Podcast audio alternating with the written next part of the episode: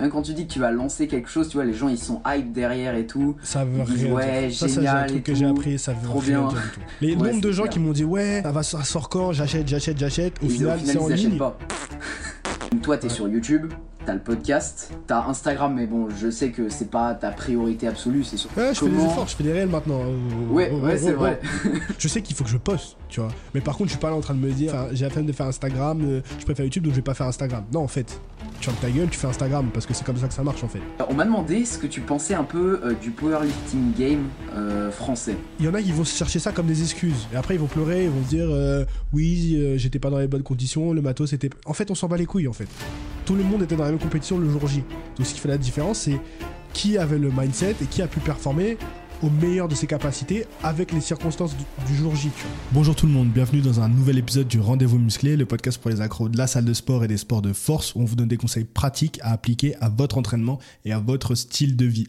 Aujourd'hui, épisode un petit peu particulier puisque c'est moi qui me retrouve dans le rôle de l'invité. Vous m'avez bien entendu, j'ai été invité il y a quelques semaines, quelques mois même déjà, sur le podcast de Noah, qui est un jeune créateur de contenu qui fait aussi du street lifting. Je vous invite à aller faire un tour. Et cet épisode était tellement bon, j'ai tellement kiffé la conversation avec Noah que j'ai jugé bon de vous le proposer également sur ce podcast. On a parlé comment j'ai créé ma marque de vêtements Les Forceux et de mon expérience dans l'industrie du textile. Je pense que ça peut être bon pour tous ceux qui sont éventuellement créateurs de contenu et qui penseraient lancer une marque de vêtements ou qui sont tout simplement intéressés par l'entrepreneuriat de près ou de loin. Il y a des très bonnes leçons à retirer de ce début d'expérience puisque c'est tout tout jeune en tout cas mon expérience là-dedans on a aussi beaucoup parlé réseaux sociaux comment grossir sur les réseaux sociaux sur des plateformes comme YouTube et Instagram surtout et enfin powerlifting bien évidemment et surtout surtout pourquoi je vous encourage vivement à commencer la compétition et ce le plus tôt possible. Je pense qu'il y a énormément de valeurs et de tips à retirer de cet épisode, surtout pour ceux qui sont coachs et qui veulent éventuellement développer leur propre marque, euh, que ce soit lancer un produit ou leur propre marque personnelle sur les réseaux sociaux. Donc j'attends vos retours dans les commentaires. Je vous encourage vivement à aller soutenir Noah, à aller checker son podcast Focus et ses réseaux sociaux, surtout sur Instagram, puisque vraiment, ce qu'il fait pour son âge, c'est super impressionnant. Je lui dis d'ailleurs dans l'épisode, et je pense qu'il aura plein plein plein de bonnes choses à suivre pour la suite. Mais avant de vous laisser place à ma conversation avec Noah, il faut que je vous parle de Jim Key, bien sûr. Jim Key, c'est la solution pour délivrer la meilleure expérience de coaching possible pour vos clients. Si vous suivez le podcast déjà depuis un moment, vous savez déjà tout ce qu'ils peuvent faire pour vous. Créer des programmes très facilement, que ce soit en nutrition ou à l'entraînement, depuis leur plateforme, c'est très simple d'accès, je l'ai moi-même essayé. Ils ont des tutoriels clés en main à chaque étape, vous serez jamais perdu même si vous ne connaissez rien à tout ce qui est technologie, plateforme, site web, logiciel. Ne vous en faites pas, tout est très simple. Vous allez pouvoir en quelques clics avoir votre propre application, vous m'avez bien entendu, votre propre application. Vos coachés pourront recevoir leur programme sur leur téléphone en quelques clics. Et si vous vous dites c'est trop beau pour être vrai, c'est pas possible, ne vous en faites pas. Vous cliquez sur le lien en description. Il y a 14 jours d'essai gratuit, sans engagement. Vous pouvez tout essayer, toutes les fonctionnalités pendant 14 jours. Et si après ça vous plaît pas, vous pouvez vous désabonner. Mais je, suis sûr que ça va pas être le cas, puisque essayer Jim Key, c'est l'adopter. Et si vous passez par ce lien, après vos 14 jours d'essai, vous avez moins 50% sur votre premier mois d'abonnement. Je répète, moins 50% sur votre premier mois d'abonnement. Merci à Jim qui sponsorise cet épisode. Bah, du coup, Hugo, merci d'être aujourd'hui sur le podcast. Ça fait trop trop plaisir de te recevoir en tout cas. On a plein de choses en vrai à dire aujourd'hui de, de très intéressantes. Alors, comme je te le disais tout à l'heure en off, euh, j'ai pris et des questions euh, de ma part du coup que j'ai préparé à l'avance et des questions euh, des abonnés sur, euh, sur Instagram parce que un peu plus tôt dans la semaine j'ai mis pour les personnes qui me suivent pas forcément sur Insta j'ai mis une sorte de boîte à questions où je vous ai demandé en fait de, de poser des questions à Hugo du coup et euh, il y a un peu tous les thèmes et donc du coup bah, euh, bah, on va tranquillement euh, tranquillement aborder ça C'est pour ça qu'il faut suivre euh, Noah sur Insta, les gars. Si vous ne suivez pas, vous n'avez pas pu poser votre question, c'est comme ça. Écoute- écoutez Hugo, il, il donne des bons arguments. yes. En vrai, en premier temps, je pense qu'on pourrait parler des forceux parce que je pense qu'il y a beaucoup à dire hein, là-dessus, clairement. Euh, limite, on pourrait faire un épisode entier. Euh, mais parler déjà un peu de la création en vrai. Genre, comment Mhm. t'es venu déjà l'idée de base de créer euh, les forceux, de créer la marque les forceux? Et d'ailleurs, si tu pourrais un peu introduire ce que c'est euh, brièvement pour les personnes qui connaissent pas sur le podcast la marque du coup. Bien sûr, bien sûr. Alors du coup, les Forceux, c'est ma marque de vêtements que j'ai créée il y a à peu près un an, il me semble. Euh, l'idée, c'était euh, de créer une marque qui... Alors moi, j'ai toujours été un peu... Euh, j'ai eu quelques expériences dans la mode, j'ai toujours été un peu passionné sur le côté, en plus de tout ce que je fais, mais je m'étais jamais vraiment dit que je voulais créer une marque de vêtements. De base, ça devait même pas être une marque de vêtements, ça devait être une marque de chaussettes. Pourquoi une marque de chaussettes? Parce que ceux qui me connaissent pas peut-être le découvrent. Je fais de la force athlétique, du powerlifting, et donc nous, quand on fait des compétitions, on fait des compétitions du coup sur le squat, le bench et le soulevé de terre. Et au soulevé de terre, on doit porter des chaussettes mi-longues, des chaussettes hautes. Donc elles sont hautes, mais pas autant que des chaussures de, des chaussettes de foot, pardon. Mais elles sont pas aussi basses que les chaussettes que vous pouvez avoir pour, euh, par exemple, les Nike Everyday que tout le monde un peu porte. Euh, je vois, c'est entre les deux. C'est comme des hauteurs de chaussettes de ski. Et malheureusement, dans cette gamme-là, je trouve qu'il n'y avait pas vraiment de choix. Et euh, les powerlifters aiment bien porter des, des petits trucs un peu comme les Happy Socks. Je sais pas si tu connais cette marque, mais des petites chaussettes avec des emblèmes, soit un petit peu animés, soit des petits trucs marrants, genre des donuts, des cookies. Euh, des petites chaussettes un peu colorées, quoi, bariolées. Et en fait, il n'y avait pas ça pour nous. En fait, il y avait ce genre de chaussettes, ça existait, mais elles étaient trop, trop, courtes. Et les chaussettes qui étaient hautes, c'était soit trop hautes, soit elles étaient du coup couleur unie. Il n'y avait vraiment pas du tout ce que, nous, ce que je recherchais et ce que je pense d'autres powerlifters cherchaient. Donc en fait, j'ai commencé dans l'industrie du textile, entre guillemets, parce que j'ai vu un, un, besoin, ou en tout cas, moi j'avais un besoin, et je pense d'autres powerlifters aussi, qui n'étaient pas remplis en fait.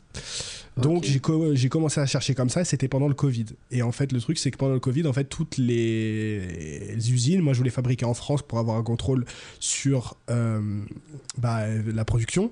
Toutes les usines étaient soit pas en capacité de produire, soit elles avaient tellement de retard sur les commandes des clients qu'elles avaient déjà qu'elles n'acceptaient pas de nouveaux clients.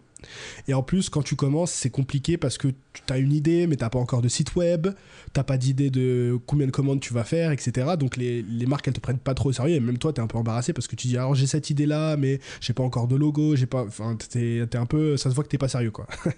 Donc euh, donc du coup ça c'est pas ça a pas pu ça ça pouvait pas se faire dans le sens où bah, les marques me disaient non non non non non. Enfin les manufacturers donc enfin les usines pardon. Je commence déjà avec mon anglicisme je reviens de Birmingham désolé.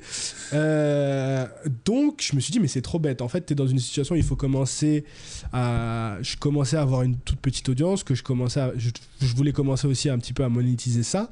Donc je me suis dit mais en fait t'as l'idée t'as le temps parce que c'était le Covid mais te, donc en fait, pourquoi tu te limites aux chaussettes Commence à faire des t-shirts et des hoodies. Euh, parce que ça c'était plus accessible et euh, fais les chaussettes quand tu pourras plutôt que de rien faire et d'attendre. Donc c'est comme ça que j'ai commencé à faire la première collection, à lancer le premier drop de t-shirts et des hoodies.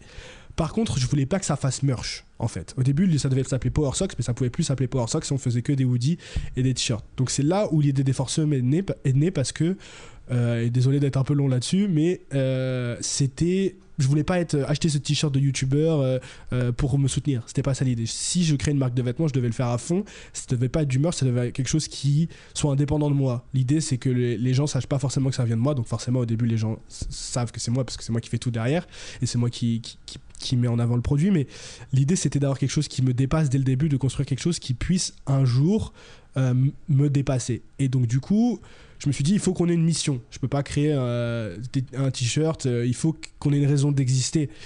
Et moi, je m'étais toujours, j'en ai parlé un petit peu dans les podcasts, dans une vidéo, que j'ai, un réel que j'ai fait, mais j'ai toujours eu ce besoin de communauté, dans le sens où euh, je voyais sur Instagram d'autres powerlifters qui étaient dans des salles où ils étaient encouragés, ils avaient plusieurs personnes qui les, qui les motivaient, ils étaient à plusieurs, ils avaient tout un groupe, toute cette émulation collective que moi, je n'avais pas euh, en étant tout seul dans mon fitness park à m'entraîner, tu vois. Et je me suis dit, putain, les gens, quand ils voient mes vidéos, ils retrouvent ce sentiment-là. Ils se disent, ouais, c'est cool, tes vidéos, elles me motivent à l'entraînement et tout. Mais moi-même, j'avais pas ce, cet élan de motivation, ce petit boost en plus. Parfois, quand t'as des journées un petit peu difficiles où t'as la flemme d'aller à la salle, tu te dis, ouais, je suis un mec discipliné et tout. Mais parfois, t'as besoin de ce petit coup de boost, de boost que les gens qui sont dans cette communauté, enfin, qui, sont, qui ont la chance d'avoir une, une, une, une salle avec une, cette communauté, peuvent avoir parce qu'ils savent que quand ils vont aller à la salle, ils vont retrouver tous leurs potes et tout. Je me dis, moi, j'aimerais bien être cette source de communauté ou ce besoin de motivation supplémentaire pour les autres. Et comme je peux pas fournir une vidéo tous les jours parce que c'est pas possible pour motiver les gens, il faut que je trouve autre chose que les gens puissent porter et regarder surtout. Et quand ils regardent ce truc-là, ils se disent putain, ok, je vais faire cet effort en plus, ce, ce, petit coup de boost en plus de motivation qui va me motiver à atteindre mes objectifs. C'est comme ça que les forceux est né. Parce que pour moi, un forceux, c'est pas quelqu'un qui fait juste de la force athlétique, c'est quelqu'un qui a un objectif et qui va tout faire l'atteindre. Et donc je me suis dit, voilà un truc que là tu peux mettre sur un t-shirt. Parce que mon but c'est que quand les gens portent ce t-shirt et se regardent dans la glace, à ce moment de doute, ils peuvent se dire, putain en fait non, je suis pas le mec qui va give up, je suis pas le mec qui va skip là, je, ma séance, je suis pas le mec qui va manger la tablette de chocolat, je suis un putain de forceux et, c'est moi, et je vais faire cet effort en plus qui va me rapprocher, même si c'est qu'un petit pas de mon objectif tous les jours. Donc voilà l'idée des forceux, c'est comme ça que je veux que chaque produit soit reflété. C'est un, un, produit que quand vous le regardez, quand vous le mettez, vous, vous sentez cette, ce petit boost de motivation qui, qui, peut vous manquer parfois et qui va, qui va vous amener chaque jour un petit peu plus de votre objectif. Donc c'est comme ça un petit peu, réponse longue à une question courte, euh, que la marque est, est, née en fait. Ok, d'accord. Ouais, bah en vrai, euh, ultra intéressant. Bah, déjà, le truc de. À la base, tu partais pas du tout pour ça. Et au final, ça, non, ça a dérivé en fait. Mais, euh, mais pour, une, pour, une, pour une bonne cause, entre guillemets. Donc. Donc c'est euh, vraiment pas mal. Et j'aimerais revenir. on a quand même fait les chaussettes. On a quand même les chaussettes qui sont dispo du coup ouais, finalement. Ouais, ouais. C'est copié, mais on a sorti les, les premiers, premières chaussettes de soulevé de terre. Donc comme quoi. Ouais, récemment justement. Et, euh, et, je voulais revenir un petit peu. Donc, tu disais que tu avais déjà travaillé dans la mode euh, précédemment. Ouais. Est-ce que tu peux nous en dire un petit peu plus du coup? Et est-ce que il y a des compétences euh, dans, on va dire, dans ton passé avec ça qui t'ont aidé justement pour la marque? Alors, euh, alors du coup, j'ai eu deux expériences dans ma tête. J'en avais qu'une, mais en fait, maintenant tu me fais réfléchir, j'en ai eu deux. La première, c'était chez Primark. Attention, les gens vont se dire ouais, il dit qu'il travaille dans la mode, il a bossé chez Primark. C'était mon premier petit job euh, d'étudiant. Donc euh, Primark, pour ceux qui ne connaissent pas, c'est le low cost du low cost. Hein. Enfin, je sais pas s'il y en a qui connaissent pas, mais euh, c'est très connu à l'étranger. Il y en a quelques-uns en France maintenant. Mais c'est du, c'est du, trouver un équivalent. H&M encore moins cher, euh, hyper grand, hyper dans les plus les plus gros malls, vous avez ça. Donc c'est du low cost de chez low cost. J'ai bossé en vente pendant un mois et demi là-bas. Et donc ils appellent ça vente, mais en vrai t'es juste là à plier les rayons et à faire en sorte qu'ils soient organisés parce que les gens foutent le bordel pour trouver des tailles, des trucs et c'est le bordel. Et j'ai bossé du coup pendant un stage aussi pendant trois mois cette fois chez Hermès. Donc euh, rien à voir. Je suis passé Ah du ouais. low cost de chez low cost au luxe de chez luxe. Et euh, là aussi en vente, mais sur des produits beaucoup plus haut de gamme. Euh, Est-ce qu'il y a des, des, skills que j'ai développés Euh, Pas trop dans le sens où euh, j'étais vraiment sur le donc ce qu'eux ils appellent le floor. Donc c'est vraiment t'es au contact client à, vendre le produit mais j'étais pas du tout impliqué dans le marketing dans la, le sour- sourcing produit. Donc chercher des, la fabrication produit le textile discuter avec les, les, les producteurs les usines etc qui sont les skills qui, que dont j'ai besoin le plus aujourd'hui pour, pour créer les forceux marketing et sourcing. Euh, mais par contre ça m'a appris euh, bah comment raconter l'histoire du produit à un client. Surtout chez Hermès, chez Primark pas du tout, c'était vraiment, c'était vraiment le bordel. Mais chez Hermès, en fait, on était vraiment sur. Hermès, c'est très particulier parce que dans les. Et tu me dis si, si ça intéresse personne dans ton audience, hein, parce que je pense que les gens sont plus là pour parler Ouais, un non, petit peu muscu vrai, et tout. Mais, comme tu as hein, posé la t'inquiète. question, je, je peux aller aussi, aussi deep que, que tu en as besoin, mais si tu veux qu'on qu'on passe à autre chose, tu me dis. Mais en gros, euh, la Hermès par rapport aux autres maisons de luxe comme Louis Vuitton ou Chanel ou autres, c'est que eux ils sont pas du tout à fond dans le marketing, dans le sens où Louis Vuitton par exemple va sortir des collections tous les six mois et va essayer de vendre beaucoup à de la clientèle asiatique et quitte à sacrifier un petit peu leur histoire française pour plaire à la tendance et au marché. Alors moi ça faisait ça fait 2-3 ans peut-être que ça a changé maintenant, mais c'était un peu ça. C'était la, la conclue dans la vente, alors que chez Hermès c'est vraiment encore resté dans familial, c'est toujours des gens de, de, bah, de la famille Hermès qui, qui gèrent un peu ça euh, et ils sont toujours dans l'idée de, des valeurs fortes de, de la maison de couture en fait. Ils sont pas du tout dans le, les trends que, que les autres maisons de luxe font. C'est toujours une maison familiale de couture et donc du coup eux ils sont dans le storytelling et dans l'histoire du produit. Et je travaillais surtout à la parfumerie où la parfumerie c'est pas un produit tangible dans le sens où quand vous essayez un t-shirt ou un sac ou une paire de chaussures ou un bracelet vous pouvez le toucher, vous pouvez le sentir, vous avez beaucoup plus de sens ou d'émotions sur lesquelles vous pouvez jouer. Alors que le parfum bah, c'est plus à l'odeur, il y a une bouteille voilà elle est ce qu'elle est, un flacon et en fait, tout va se jouer sur comment vous racontez l'histoire, comment vous faites sentir, euh, c'est le cas de le dire, la personne qui essaye le, parfum. Et donc, ils insistaient vraiment sur l'histoire, l'idée de euh, raconter des histoires en même temps qu'on parle du produit. Et ça, je pense que c'est un truc qui m'est resté inconsciemment. Tu me fais me réfléchir en même temps en me posant la question parce que quand je crée des pièces, les forceux, et j'en ai pas fait énormément, hein, j'ai dû faire trois drops, je suis sur le quatrième là qui, qui se prépare, je veux que chaque pièce euh, raconte une histoire et un et une raison d'être. Je veux pas faire un t-shirt juste pour faire un t-shirt, ça m'intéresse pas. Je veux faire un t-shirt qui raconte une histoire et que les gens qui achètent ce t-shirt et le portent se l'approprient et peut-être viennent aussi euh, agrémenter cette histoire de, leurs petites anecdotes. Donc ce, côté storytelling, je dirais que je l'ai inconsciemment euh, appris chez Hermès et je- j'essaie aujourd'hui de le retranscrire euh, dans ma marque de vêtements aussi. Donc c'est le skill, je dirais, que, que j'ai appris en, faisant ces expériences-là. Ok, d'accord. Mais en vrai, euh, super intéressant. Et non, t'inquiète, je pense que ça peut clairement euh, intéresser du monde, tout ça, parce que je sais qu'il y a pas mal de personnes qui sont intéressées en général par l'entrepreneuriat et qui écoutent le podcast. Et du coup, genre, justement, Mhm.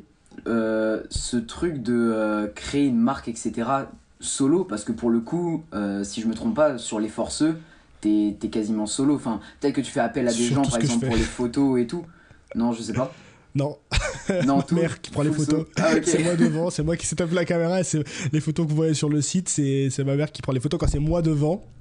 Et alors, c'est vraiment les behind the scenes de la marque. Et quand c'est d'autres personnes, c'est moi-même qui prends les photos. Ok. Du coup, bah, c'est ouais, un- donc vraiment tout solo, c'est- quoi. C'est vraiment homemade. C'est family owned business. Ouais, ah bah c'est ouf. Mais, euh, mais ouais, clairement, c'est quelque chose. Enfin, je veux dire, ok, peut-être que ton métier précédemment, tu l'as dit, il y a des skills que tu as récupérés, etc.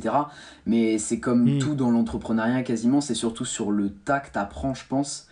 Et, euh, et du Ah, coup, ça a quand 100%. même dû être très stressant euh, de, de lancer le truc. Enfin, je sais pas comment tu l'as vécu. Alors peut-être que, par exemple, le premier drop était, entre guillemets, moins stressant parce qu'il y avait peut-être moins d'enjeux que, par exemple, le second ou quoi que ce soit. Enfin, je sais pas comment tu l'as vécu, toi, à ce niveau-là.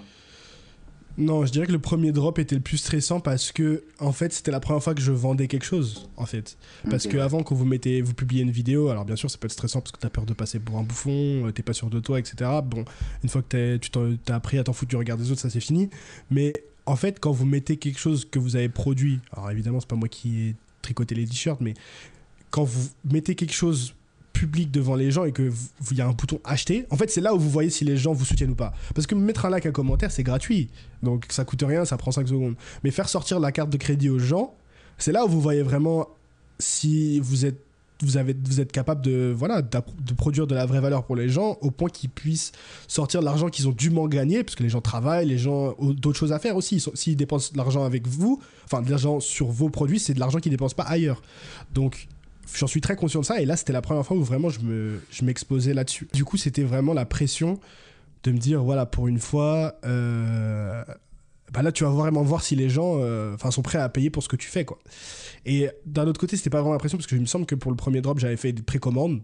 Donc dans le sens où je dépensais pas vraiment d'argent euh, enfin, je risquais pas de faire vraiment de perte dans le sens où c'était des précommandes. Donc j'allais pas me retrouver avec du stock que j'avais pas à vendre.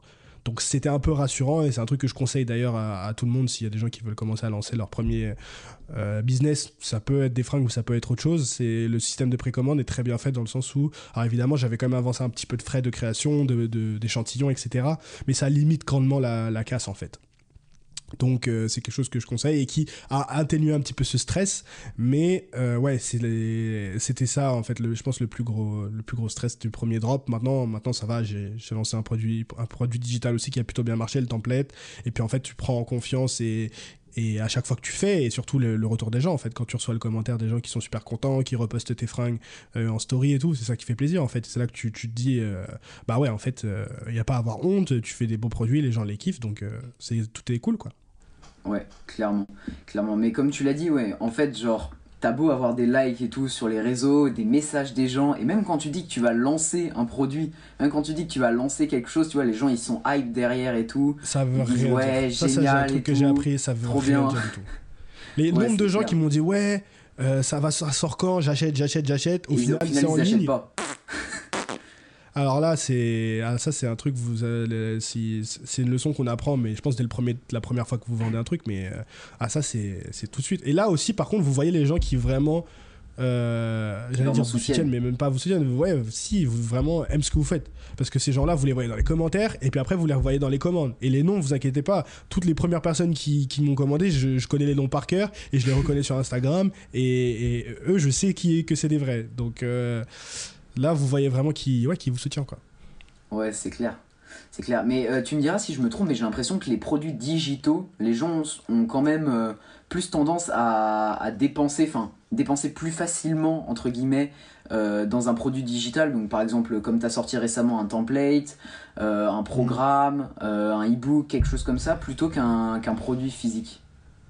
Alors, effectivement, mon template, donc s'il y a des gens qui ne savent pas trop de quoi on parle, moi, mon but euh, sur YouTube, c'est d'aider les gens à, pouvoir se coacher eux-mêmes en force athlétique. Et donc, du coup, j'ai sorti un petit template Excel qui permet d'automatiser pas mal de choses pour les gens qui veulent faire, leur, euh, programme. Et effectivement, ça a très très bien marché, beaucoup mieux que. Pardon, c'est l'eau gazeuse de la santé qui remonte. que, les, que, la marque de vêtements. Mais euh, dans le sens où je sais pas si on peut vraiment comparer les deux, dans le sens où en fait, j'ai sorti un, template qui coûte, qui coûte 20 euros, tu vois. Si j'avais sorti une formation à 1000 balles, est-ce qu'elle se serait vendue plus facilement qu'une paire de chaussettes, tu vois? Je sais pas. Je sais, je sais pas. Donc, en fait, je pense que tout dépend de la valeur que tu apportes aux gens. Et je pense qu'en fait, euh, c'est plus, entre guillemets, facile d'apporter énormément de valeur à quelqu'un sur un produit digital qui répond à un vrai besoin que sur un t-shirt ou une paire de chaussettes. Parce que, à la fin du fin, le, besoin primaire auquel tu, tu, tu réponds, c'est euh, sur un t-shirt, c'est ok, il me faut un t-shirt pour m'habiller. Mais tout le monde a déjà des t-shirts. Donc en fait, ta vraie valeur ajoutée, c'est ta marque, 100% dans le textile. Euh, me faites pas croire que aujourd'hui euh, un t-shirt de euh, je sais pas quelle marque Uniqlo est 100 fois meilleur qu'un t-shirt Hermès, c'est pas vrai. Évidemment, le prix il y a 100 euros, y a 100 fois la différence, mais la qualité il y a pas 100 fois la différence. Donc qu'est-ce qui fait la marque, qu'est-ce qui fait l'écart de, prix, enfin qu'est-ce qui justifie le prix entre guillemets, c'est l'image de marque que, que vous achetez en achetant ce t-shirt. Donc en fait là c'est beaucoup plus dur d'apporter énormément énormément énormément de valeur.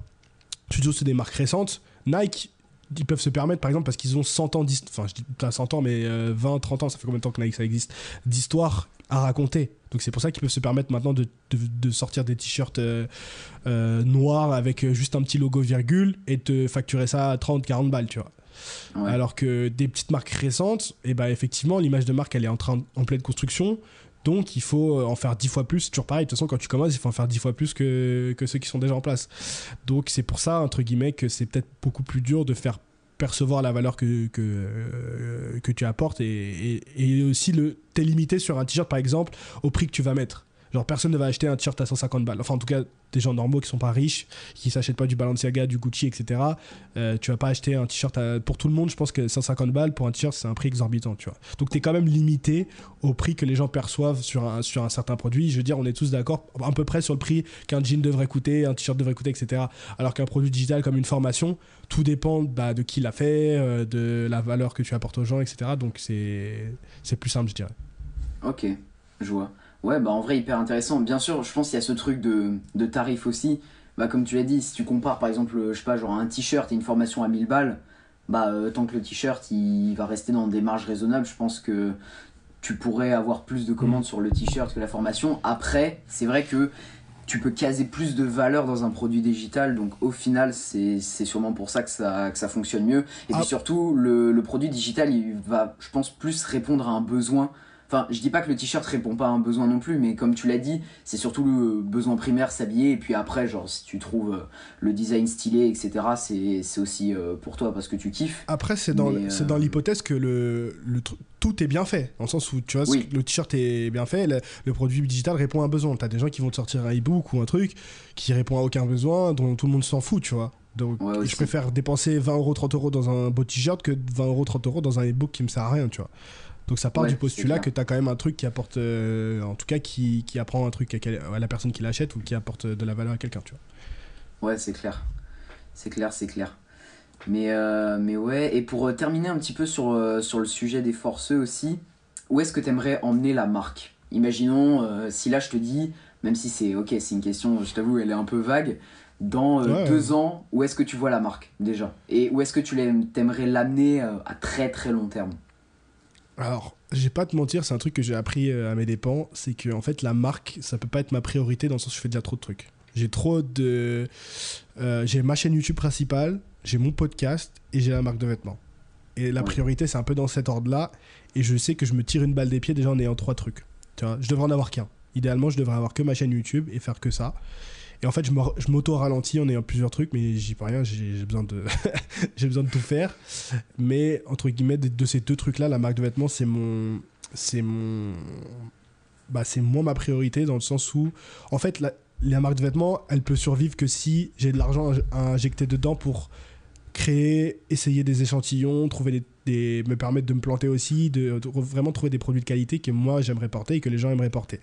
Et pour avoir cet argent à investir dessus, maintenant que je suis à plein temps sur YouTube et sur le podcast et que j'ai plus l'argent que je gagnais avant en bossant, eh bien, il faut que je puisse dégager un revenu assez conséquent déjà pour subvenir à mes besoins personnels et en plus pour investir dans la marque de vêtements. et donc pour l'instant, c'est largement pas le cas. Et donc du coup, sur deux ans, en fait, la marque de vêtements, je voudrais qu'elle devienne quelque chose de vraiment périodique. D'avoir des trucs sur le site pour les gens qui veulent commander un peu tout le temps, mais vraiment des trucs euh, en condition, vraiment en, édition très limitée et exclusif aux gens qui sont vraiment le cœur de ma communauté. Je veux pas avoir un truc qui soit accessible à tout le monde. Donc après, j'ai plusieurs projets que je peux pas encore dévoiler maintenant, que je prépare pour la fin d'année, où vraiment je vais essayer de solidifier cette communauté que je suis en train de créer sur YouTube, tous les gens qui veulent se coacher eux-mêmes et, euh, et qui ont acheté le template, etc. Il y a plein de trucs qui vont arriver parce que je veux aller loin là-dessus. Et sur le long terme, je veux que la majorité des produits qui existent sur les forceux soient réservés aux personnes qui, sont, qui font partie de cette communauté pour, comme je t'ai dit, pour moi, ce qui est important, c'est créer cet aspect, cet aspect de communauté et que les gens puissent aussi représenter, qu'ils soient fiers de faire partie de cette communauté, qu'ils qu'ils aient des objets pour s'identifier entre eux et pouvoir dire ouais putain moi je fais partie de ce truc là c'est cool tu vois. Donc sur le long terme je veux vraiment que cette marque devienne pas 100% exclusive mais quasiment aux gens qui feront partie de cette communauté et que ce soit bien pour nous de s'identifier entre nous de se reconnaître et, qui nous qui nous fédère en, encore un peu plus donc je peux pas, c'est un peu cryptique parce que j'ai pas encore sorti la, pièce principale de, ce, projet, mais en, fin d'année les gens, les gens comprendront si tout se passe bien. Ok, je vois. Mais en vrai, enfin du coup c'est original parce que c'est vrai que quand t'écoutes d'autres personnes qui créent des marques, des choses comme ça, etc. En général, c'est l'ambition, c'est euh, toujours faire plus grossir le truc. Après, voilà, je sais que dans ce que t'expliques là, c'est pas non plus euh, une stagnation, au contraire, tu vois. Ah oui, oui. Euh, le but c'est de faire plus de ventes à chaque fois, upgrade la qualité et tout. Mais il y en a, tu vois, genre leur ambition c'est vraiment que ça devienne un truc énorme, etc. Et toi pour le coup, ah non, ce serait plus du coup focus sur la croissance sur YouTube avec le podcast et à côté ouais. sortir de temps en temps des pièces, quoi. Oui, parce qu'il faut pas s'égarer en fait. Je suis pas un, un, un, créateur de marque de vêtements. Je suis avant tout un créateur de vidéos en fait. Il faut pas oublier, et je regarde assez de podcasts comme ça, de, de, de, bah, de créateurs qui le rappellent, c'est que en fait tout ce que tu as, et encore, je sais pas, je, le mec dit ça, il a 4000 abonnés sur YouTube, tu vois, découle des gens qui découvrent tes vidéos et suivent tes vidéos. Si tu arrêtes ça, t'as plus rien en fait. Plus personne va découvrir ta marque Les Forceux, plus personne va s'intéresser, etc. Donc faut pas oublier d'où tu viens. Et donc je suis très conscient de ça, et je suis très conscient de où doit aller, pardon, la santé encore, ma priorité. Donc je veux pas si la marque de vêtements arrive à un point où ça commence à m'empêcher de faire des vidéos ou des podcasts, et eh ben j'ai aucun problème à mettre la marque de vêtements de côté parce que je sais que en fait si je peux me permettre de temps en temps de m'évader sur la marque de vêtements c'est parce que j'ai tout, la, tout ça qui marche aussi à côté. Donc c'est pour ça que j'ai pas du tout ces rêves de grandeur de la marque de vêtements. Encore une fois c'est parce que j'ai plusieurs trucs aussi. Je pense à quelqu'un comme Arthur Arthur Gaines que tu dois connaître un peu de loin ouais, peut-être euh, avec qui j'étais à Birmingham qui lui aussi a sa marque de vêtements qui est beaucoup plus avancée que la mienne mais lui il a YouTube et il a la marque de vêtements. Il a pas le podcast à côté tu vois, donc il peut se permettre de mettre ouais. beaucoup plus d'énergie sur YouTube et peut-être qu'aussi il a plus d'ambition dans, dans, dans, sa marque que, que, moi en tout cas pour l'instant, ce, qui est, ce, qui est, ce qui est tout à fait possible dans le sens où moi je m'étais jamais vu devenir un... Après je veux pas parler pour lui, hein, on en a pas vraiment parlé, enfin on parle lui et moi mais on en a pas parlé un peu de nos, nos aspirations sur, sur nos marques de vêtements respectives. Je sais qu'on a les mêmes un petit peu inspiration mais aspiration je sais pas encore. Donc euh, peut-être que lui il se voit beaucoup plus gros. Moi j'ai toujours, j'ai jamais voulu, en fait par exemple quand je vois Gymshark, euh, ce que c'est devenu et tout, j'ai pas du tout cette, cette ambition-là, tu vois, dans le sens où euh, ouais, ça je veux, plus comme avant la, même si un jour, euh, voilà, je veux vraiment rester dans la niche, avoir une équipe, une équipe où je connais tout le monde par leur prénom, très, ils appellent ça lean, euh, lean startup, euh, des petites équipes euh, qui sont très flexibles et très agiles dans le milieu de la startup. Euh, vraiment ça, voilà, 20 personnes. J'ai pas du tout l'ambition d'avoir une compagnie qui est gérée par des, des centaines de personnes, parce qu'après, ça, enfin moi ça m'intéresse. C'est pas, c'est pas ce qui m'anime en tout cas. Je veux, je veux avoir un petit truc autosuffisant avec des gens hyper, hyper impliqués, hyper motivés. J'ai pas du tout l'ambition de oh, devenir une grosse grosse marque de vêtements comme les Gymshark ou les Alphalite peuvent, peuvent être, tu vois. Ouais. Ouais, parce que c'est vrai, quand tu regardes euh, Gymshark, ça commence à s'égarer. À la base, c'était vraiment genre, tu vois, pour les go muscu et tout. Et maintenant, ça Mm. commence à toucher un peu à tous les sports. je pense pas euh, qu'il je pense pas qu'il s'égare- je euh. pense pas qu'il s'égare dans le sens où euh, quand tu t'es valorisé à un milliard de dollars, t'es pas égaré, au contraire, tu t'es égaré dans le succès. Mais je pense que juste que sa vision a changé en fait. En fait, avec le succès, sa vision a changé, ses ambitions. Après, le- en fait, t'évolues en tant que personne. Ben Francis, il a commencé hyper jeune, et je pense qu'en fait, euh, déjà, je pense que même lui, il, se- serait jamais euh, senti, euh, jamais il pensait qu'il allait devenir aussi gros, tu vois. Donc euh, Ouais. nous, on peut se permettre de réfléchir là-dessus parce qu'en fait, on a des mecs comme Ben Francis, comme Christian Guzman, qui ont créé des marques comme Gymshark et Alphalite et qui ont montré qu'en faisant des vidéos YouTube, tu pouvais arriver si gros que ça. Mais eux, quand ils ont commencé, il y avait personne en fait. Jamais ils auraient pu se dire, on est un con- on- alors ils sont pas encore au niveau du concurrent de Nike, mais en tout cas dans notre niche de la muscu, il y a beaucoup plus de gens qui portent du Gymshark ou du Alphalite que du Nike, tu vois. Ça c'est un fait. Donc Ouais. Nous on sait que c'est possible grâce à eux, mais je pense que eux en fait ils avaient aucun modèle, tu vois. Tout ce qu'ils ont fait c'est euh, euh, tâtonner euh, dans, le noir, tu vois, et nous montrer la voie. Donc je pense qu'en fait, le, en fait le mec a grandi aussi parce qu'il a commencé, il était super jeune, et donc du coup ses ambitions ont changé. Ça se trouve je te dis ça maintenant et dans 5 ans ce sera complètement différent, tu vois. Mais en tout cas pour l'instant à, l'heure d'aujourd'hui, si c'est pas français, c'est c'est la vision que j'ai pour la marque quoi. Ok, d'accord. Bah, hyper intéressant. Et justement, tu parlais avant donc de priorité avec YouTube, etc. Et ça tend une super bonne perche pour, euh, pour le thème que je voulais aborder un petit peu Allez, après. La perche, C'est pour toi. justement la polyvalence euh, sur les différents réseaux. Comment. Ouais. Enfin, t'as déjà un petit peu répondu, mais j'aimerais bien qu'on échange là-dessus. Donc, toi, t'es Ouais. sur YouTube, t'as le podcast. T'as Instagram, mais bon, je sais que c'est pas ta priorité absolue, c'est surtout pour alimenter un peu euh, régulièrement, etc. Ouais, je fais des efforts, je fais des réels maintenant. Oh, oh, Ouais, oh, ouais, oh, c'est vrai. non, non, si, en vrai, c'est clean. Surtout euh, l'Insta du En fait, podcast, limite, ça m'arrange parce il que a c'est- hein. c'est- n'importe quoi. Le podcast en un mois, il a, il a dépassé mon compte Insta perso, en- alors que ça fait deux ans et demi que j'ai mon compte Insta perso. Mais Ah, euh, en fait, justement, ça m'arrange ce shift au réel parce qu'en fait, tout le contenu que moi je produis, c'est de la vidéo. Donc en fait, c'est beaucoup plus simple pour moi de couper une vidéo que j'ai déjà, que ce soit pour le podcast ou mes sur mon Insta perso, de couper une vidéo que j'ai déjà, plutôt que de me dire ah putain merde là, euh, faut que j'aille prendre des photos en fait. Parce que j'ai, en fait, comme tu l'as dit, je suis tout seul, donc j'ai personne pour me prendre en photo. Donc au bout d'un moment, mettre le retardateur, c'est, c'est marrant 5 minutes, mais c'est relou. Donc si je peux déjà utiliser une vidéo que j'ai et la couper en extrait d'une minute et faire un réel, bah moi c'est tout bénef. Donc c'est pour ça que je me suis remis à faire du clair. Instagram, alors que avant c'était vraiment, euh, je postais une photo euh, de mon, de ma miniature limite, tu vois. Ouais, de ouf. Et donc, du coup, justement, comment toi t'arrives à trouver cet équilibre entre. Bah, bon, il y a Instagram maintenant, mais surtout YouTube, podcast. Comment t'arrives à, à gérer ça et on va dire à te fixer. euh, Alors, je sais pas d'ailleurs, tiens, si tu te fixes un rythme de publication précis ou si tu essaies juste d'être régulier, de poster souvent, etc. Euh, Si j'avais la réponse à cette question, mon gars, trouver l'équilibre entre tout ça, mais pff, je serais déjà, je serais pas là. hein. Franchement, je- c'est la question que je me pose tous les jours. J'ai pas d'équilibre. J'ai pas d'équilibre. J'ai un plan.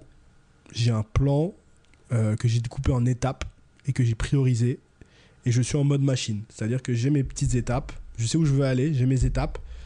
Et euh, je prends tâche 1, allez hop. Je les ai priorisées, très important. Ça sert à rien d'avoir des étapes si vous travaillez.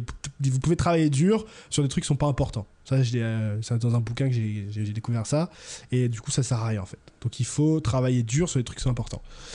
Euh, donc, avoir un plan, découper en étapes, les prioriser. Et après, c'est, je suis en mode pilote automatique. Tâche 1, tâche 2, tâche 3. Alors, je m'en fous de combien de temps ça prend. Je m'en fous de quand est-ce que ça va être posté. L'important, c'est que ce soit fait, que ce soit posté. Et voilà, c'est le minimum, c'est le seul truc que je peux garantir et c'est le seul truc que je fais. Et pour l'instant, je le fais et ça marche. Donc, euh, parce que ça me permet de pas me poser des questions et de juste faire. Si je commence à me tenir à des. Et j'ai essayé, hein, j'ai essayé plein de fois de me tenir des calendriers et tout. Alors maintenant que j'ai un sponsor pour le podcast, je suis, obligé. Donc, ça aussi, en fait, se rajouter des contraintes, parfois, c'est une bonne idée parce que du coup, ça vous force un petit peu à sortir de de, euh, de, vos- de votre confort. Euh, donc c'est des trucs que j'essaye de faire par exemple pour me forcer à mettre des réels quotidiens du podcast euh, et donc du coup maintenant d'avoir un sponsor financier d'avoir un contrat qui me dit bah tous les mois tu dois publier au moins 4 podcasts bah, du coup je me sors les doigts du cul pour pas rater une semaine tu vois pardon l'expression ouais. mais donc les contraintes peuvent te permettre un petit peu de cette, cette rigueur que- dont moi je manque. Ah, Parce qu'après, de manière générale, je suis pas quelqu'un de très rigoureux. Mais sinon, de manière générale, j'ai voilà, pas de, pas de juste milieu. Je, je, fais mes trucs comme un robot, tâche 1, tâche 2, tâche 3, tâche 4, jusqu'au je burn out. Après, il me faut 2-3 jours pour récupérer et après, je recommence. Voilà. C'est mon, mon c'est mon juste milieu à moi. Je sais pas si c'est un bon équilibre, mais c'est comme ça que ça me permet de faire des trucs, quoi. Ok, ouais, je vois. Après, on a tous, euh, on a tous nos méthodes pour, euh, pour mm. s'organiser ah et, gérer nos priorités, tu vois. Si toi, ça fonctionne comme ça, bah en vrai, euh, let's go, tant mieux. Enfin, si ça te permet de, quoi qu'il arrive, créer du contenu de qualité assez régulièrement, etc., bah tant mieux. Parce qu'il y en a, justement, qui, qui aiment pas du tout subir cette pression de « Ah bah, je dois poster tous les temps, tel jour, à telle heure, etc. Euh, alors qu'à l'inverse, moi, tu vois, je sais que j'arrive plutôt bien à, gérer ça. Donc au final, je pense que ça, ça dépend juste des gens. Après, après, faut savoir, faut savoir ce que tu veux aussi. Tu vois, je suis pas en train de me dire, ah non, j'aime pas poster toujours à 18h, donc je poste. Euh, je sais qu'il faut que je poste, tu vois. Juste, je me mets pas la pression de 18h. Mais par contre, je suis pas là en train de me dire, ah, j'ai la flemme de poster, donc je vais pas faire. J'ai la flemme de faire Instagram, euh, je préfère YouTube, donc je vais pas faire Instagram. Non, en fait, tu fermes ta gueule, tu fais Instagram, parce que c'est comme ça que ça marche, en fait. Donc, je me mets juste pas la pression du calendrier ou des heures. Mais par contre, je fais tout. Parce que je sais que pour aller là où je dois aller, il faut que j'ai un Instagram, il faut que j'ai un YouTube, il faut que j'ai un podcast. Donc euh, je fais tout en fait. Je fais tout ce qu'il faut faire pour aller là où je veux aller. Ok, je vois, ouais. Et, euh, et d'ailleurs, euh, quand tu dis je, je vois où je veux aller, etc., c'est où que tu aimerais emmener un petit peu la chaîne TikTok, Parce que TikTok, je voulais pas y aller et j'ai dû en faire un. Pardon, excuse-moi, je t'ai coupé.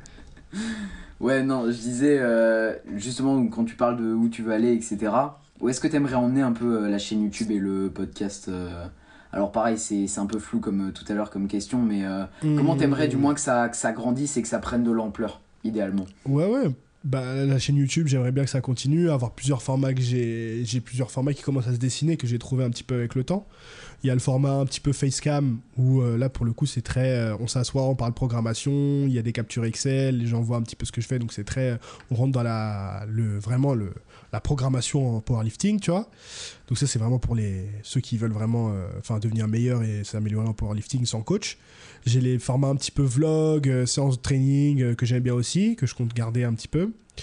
Et je... C'est un petit peu... Et après, je présente aussi j'ai fait quelques vidéos comme ça où je présente un petit peu mon matériel. Euh, voilà, j'avais un accessoire pour mon home gym qui était pas mal. J'ai pas mal montré mon home gym, ce genre de vidéos un petit peu périodiques en fonction des, des events qui m'arrivent ou de, trucs que je fais qui je pense sont intéressants à partager. Donc faire une rotation entre ces trois, ces trois, ces trois formats, on va dire, c'est ça me plairait le plus. Après, j'ai jamais, euh, je me tâte en fait. Je suis dans la réflexion de faire des, vidéos un peu plus, euh, on va dire, YouTubesques dans le sens où maintenant, ce qui marche sur YouTube pour être découvert, c'est les, les, challenges. Tu vois, genre, je sais pas, je me suis entraîné comme un tel pendant 24 heures. Euh, tu vois, c'est des trucs un petit peu euh, très. Euh, qui font cliquer, que les gens qui te connaissent pas peuvent regarder et font découvrir ta chaîne.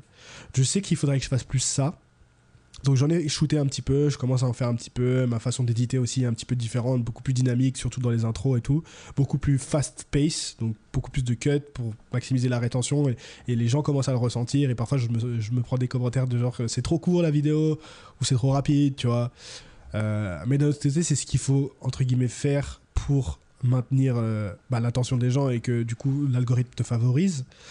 Donc j'essaye, encore une fois, on en revient à ce juste milieu, de trouver le juste milieu entre ce qui me plaît, ce qu'il faut faire pour que ça marche sur YouTube. Parce qu'il n'y a rien de plus frustrant que de donner son corps et son âme et ses efforts dans une vidéo qui au final, les gens cliquent pas ou la regardent pas. Ou bien sûr que ça plaira toujours aux gens qui sont abonnés. Mais en fait, euh, là où je veux aller, je peux pas le faire avec 2000, 3000, 4000 followers, tu vois. Donc si tu veux que ta chaîne soit découverte, au bout d'un moment, il faut quand même faire le type de vidéo qui fait que ta chaîne est favorisée par l'algorithme YouTube.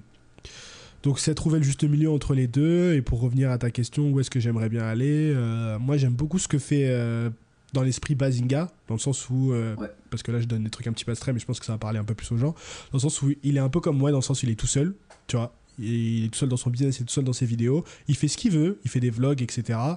Et il a son public d'abonnés qui le suit, qui est fidèle, et il a réussi à monter comme ça. Après, je pense qu'il est il a commencé en fait à une époque où YouTube était à fond dans les vlogs et donc ça lui a permis de, de, percer comme ça. Je pense que sa manière de maintenant de faire des vidéos marcherait pas maintenant parce que les gens demandent beaucoup plus que juste des vlogs, tu vois.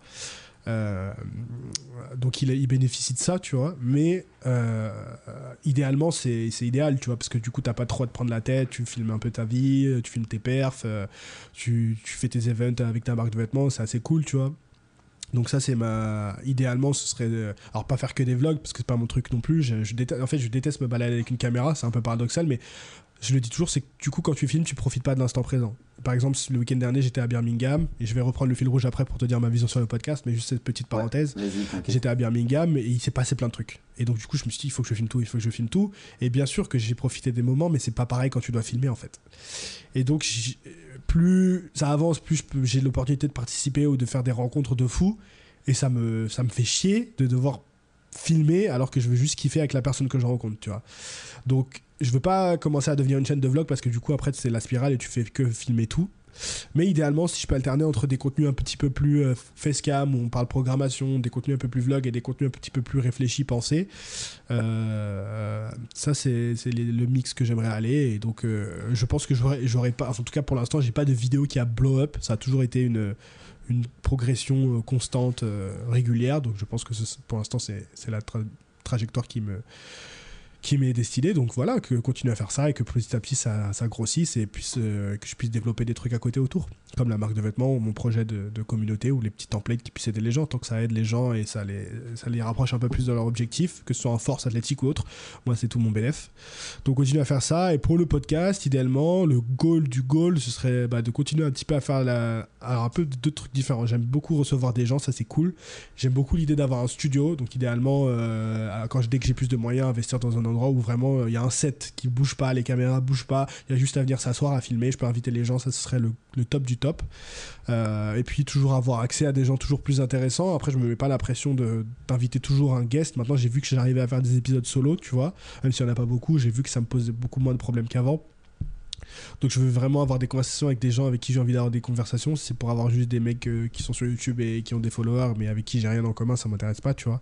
Donc idéalement, ouais, arriver à être sur une plateforme où euh, bah, j'ai mon set, je peux juste arriver, filmer et recevoir des gens, continuer à recevoir des, gens intéressants. Et je me pense aussi sur le sujet parce que tous les podcasts que j'aime bien, que j'écoute souvent, c'est des podcasts où il y a plusieurs euh, animateurs entre guillemets et donc de temps en temps ils ont un guest et ils l'interviewent et de temps en temps ils ont des épisodes que entre eux et ça collerie ça, ça fait des blagues ça parle de tous les sujets et tout et c'est un truc que j'aimerais bien recréer dans l'univers de la muscu. Le problème c'est qu'il faut trouver les bonnes personnes pour t'accompagner qui seraient dispo chaque semaine euh, je n'y suis pas encore là, donc c'est un sujet aussi que j'aimerais bien explorer, dans le sens où peut-être qu'à l'avenir, il n'y aurait pas que moi, il y aurait d'autres personnes, parce que, bah, mine de rien, c'est plus facile de filmer quand vous n'avez pas de guests, quand vous êtes entre vous. Et puis, c'est une dynamique que j'aime bien, l'idée de pas faire comme un show, mais d'avoir une discussion entre potes, des gens qui se retrouvent, etc. Parce que parfois, quand vous recevez un guest, si l'auditeur euh, derrière est pas forcément intéressé par la personne, il va pas regarder l'épisode.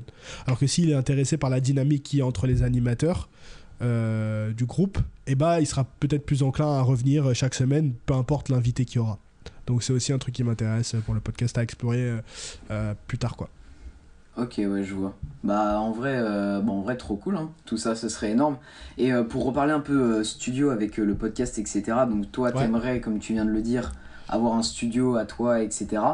Mais récemment, euh, tu as pu enregistrer déjà plusieurs épisodes de podcast dans un studio euh, sur Paris. Alors, il y a des raisons qui ont fait que euh, ça s'est terminé et de toute manière, je pense que c'est un sujet enfin qui est assez long à raconter donc j'invite directement les gens à aller écouter l'épisode d'Hugo euh, sur son podcast. Tu veux être dans la sauce ou pas Ça dépend si tu veux être dans la sauce ou pas. Parce qu'une fois que tu as franchi cette barrière-là, après, euh, c'est plus pareil. Les commentaires, c'est plus pareil. Mais euh, non, les gens, s'ils veulent la raison, ça, ça, ira, ça ira. Vous pouvez aller voir la vidéo. J'ai fait toute une vidéo sur ma chaîne de podcast qui s'appelle euh, Je me suis fait virer de mon job de rêve, où j'explique les raisons. Mais. en fait, j'ai appris beaucoup dans cette expérience. Et pour revenir sur l'idée concrètement d'avoir un studio, en fait, ça va plus loin que ça. C'est qu'en fait, c'était une maison de créateurs de contenu euh, et, donc on avait une pièce où on pouvait tous filmer et on était tous là à bosser ensemble euh, sur un espace de coworking à Paris et c'est un truc que j'aimerais vraiment recréer euh, quand j'aurai les moyens bien plus tard mais pour des créateurs de contenu sur le fit dans le fitness. Et ça c'est vraiment un truc qui me ferait kiffer. Quand j'ai vu ça je me suis dit putain mais c'est cool.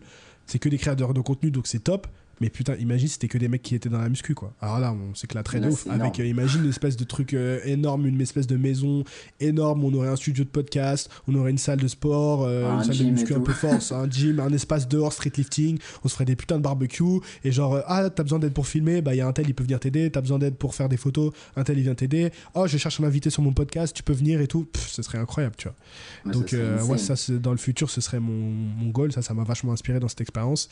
Et un truc que j'ai appris par contre dans l'idée du studio, c'est qu'en fait, on démontait et on montait le studio à chaque fois. Dans le sens où le set que vous voyez sur les épisodes, et j'invite les gens du coup à la regarder sur euh, la chaîne du rendez-vous musclé les derniers épisodes, en fait, c'est pas un set qui est toujours là. J'ai pas à venir m'asseoir et on allume la caméra et c'est on. En fait, il faut tout monter. Et ça, je me perdais un temps, mais monstrueux. C'est-à-dire que parfois mes invités arrivaient, c'était pas encore prêt. Et c'est pas parce que j'étais flemmard et que j'avais pas installé, c'était que ça me prenait parfois plus d'une heure à installer. Ah Et donc en fait, quand l'installation te prend autant de temps que le podcast, en fait, euh, là c'est plus rentable. Limite, je préférais euh, qu'on soit posé dans ma chambre euh, avec deux micros, un peu à l'arrache, avec un seul angle de caméra, et on fait ça en une heure et demie, plutôt que de perdre un, un- parce que c'est une heure installée. Après, il faut désinstaller.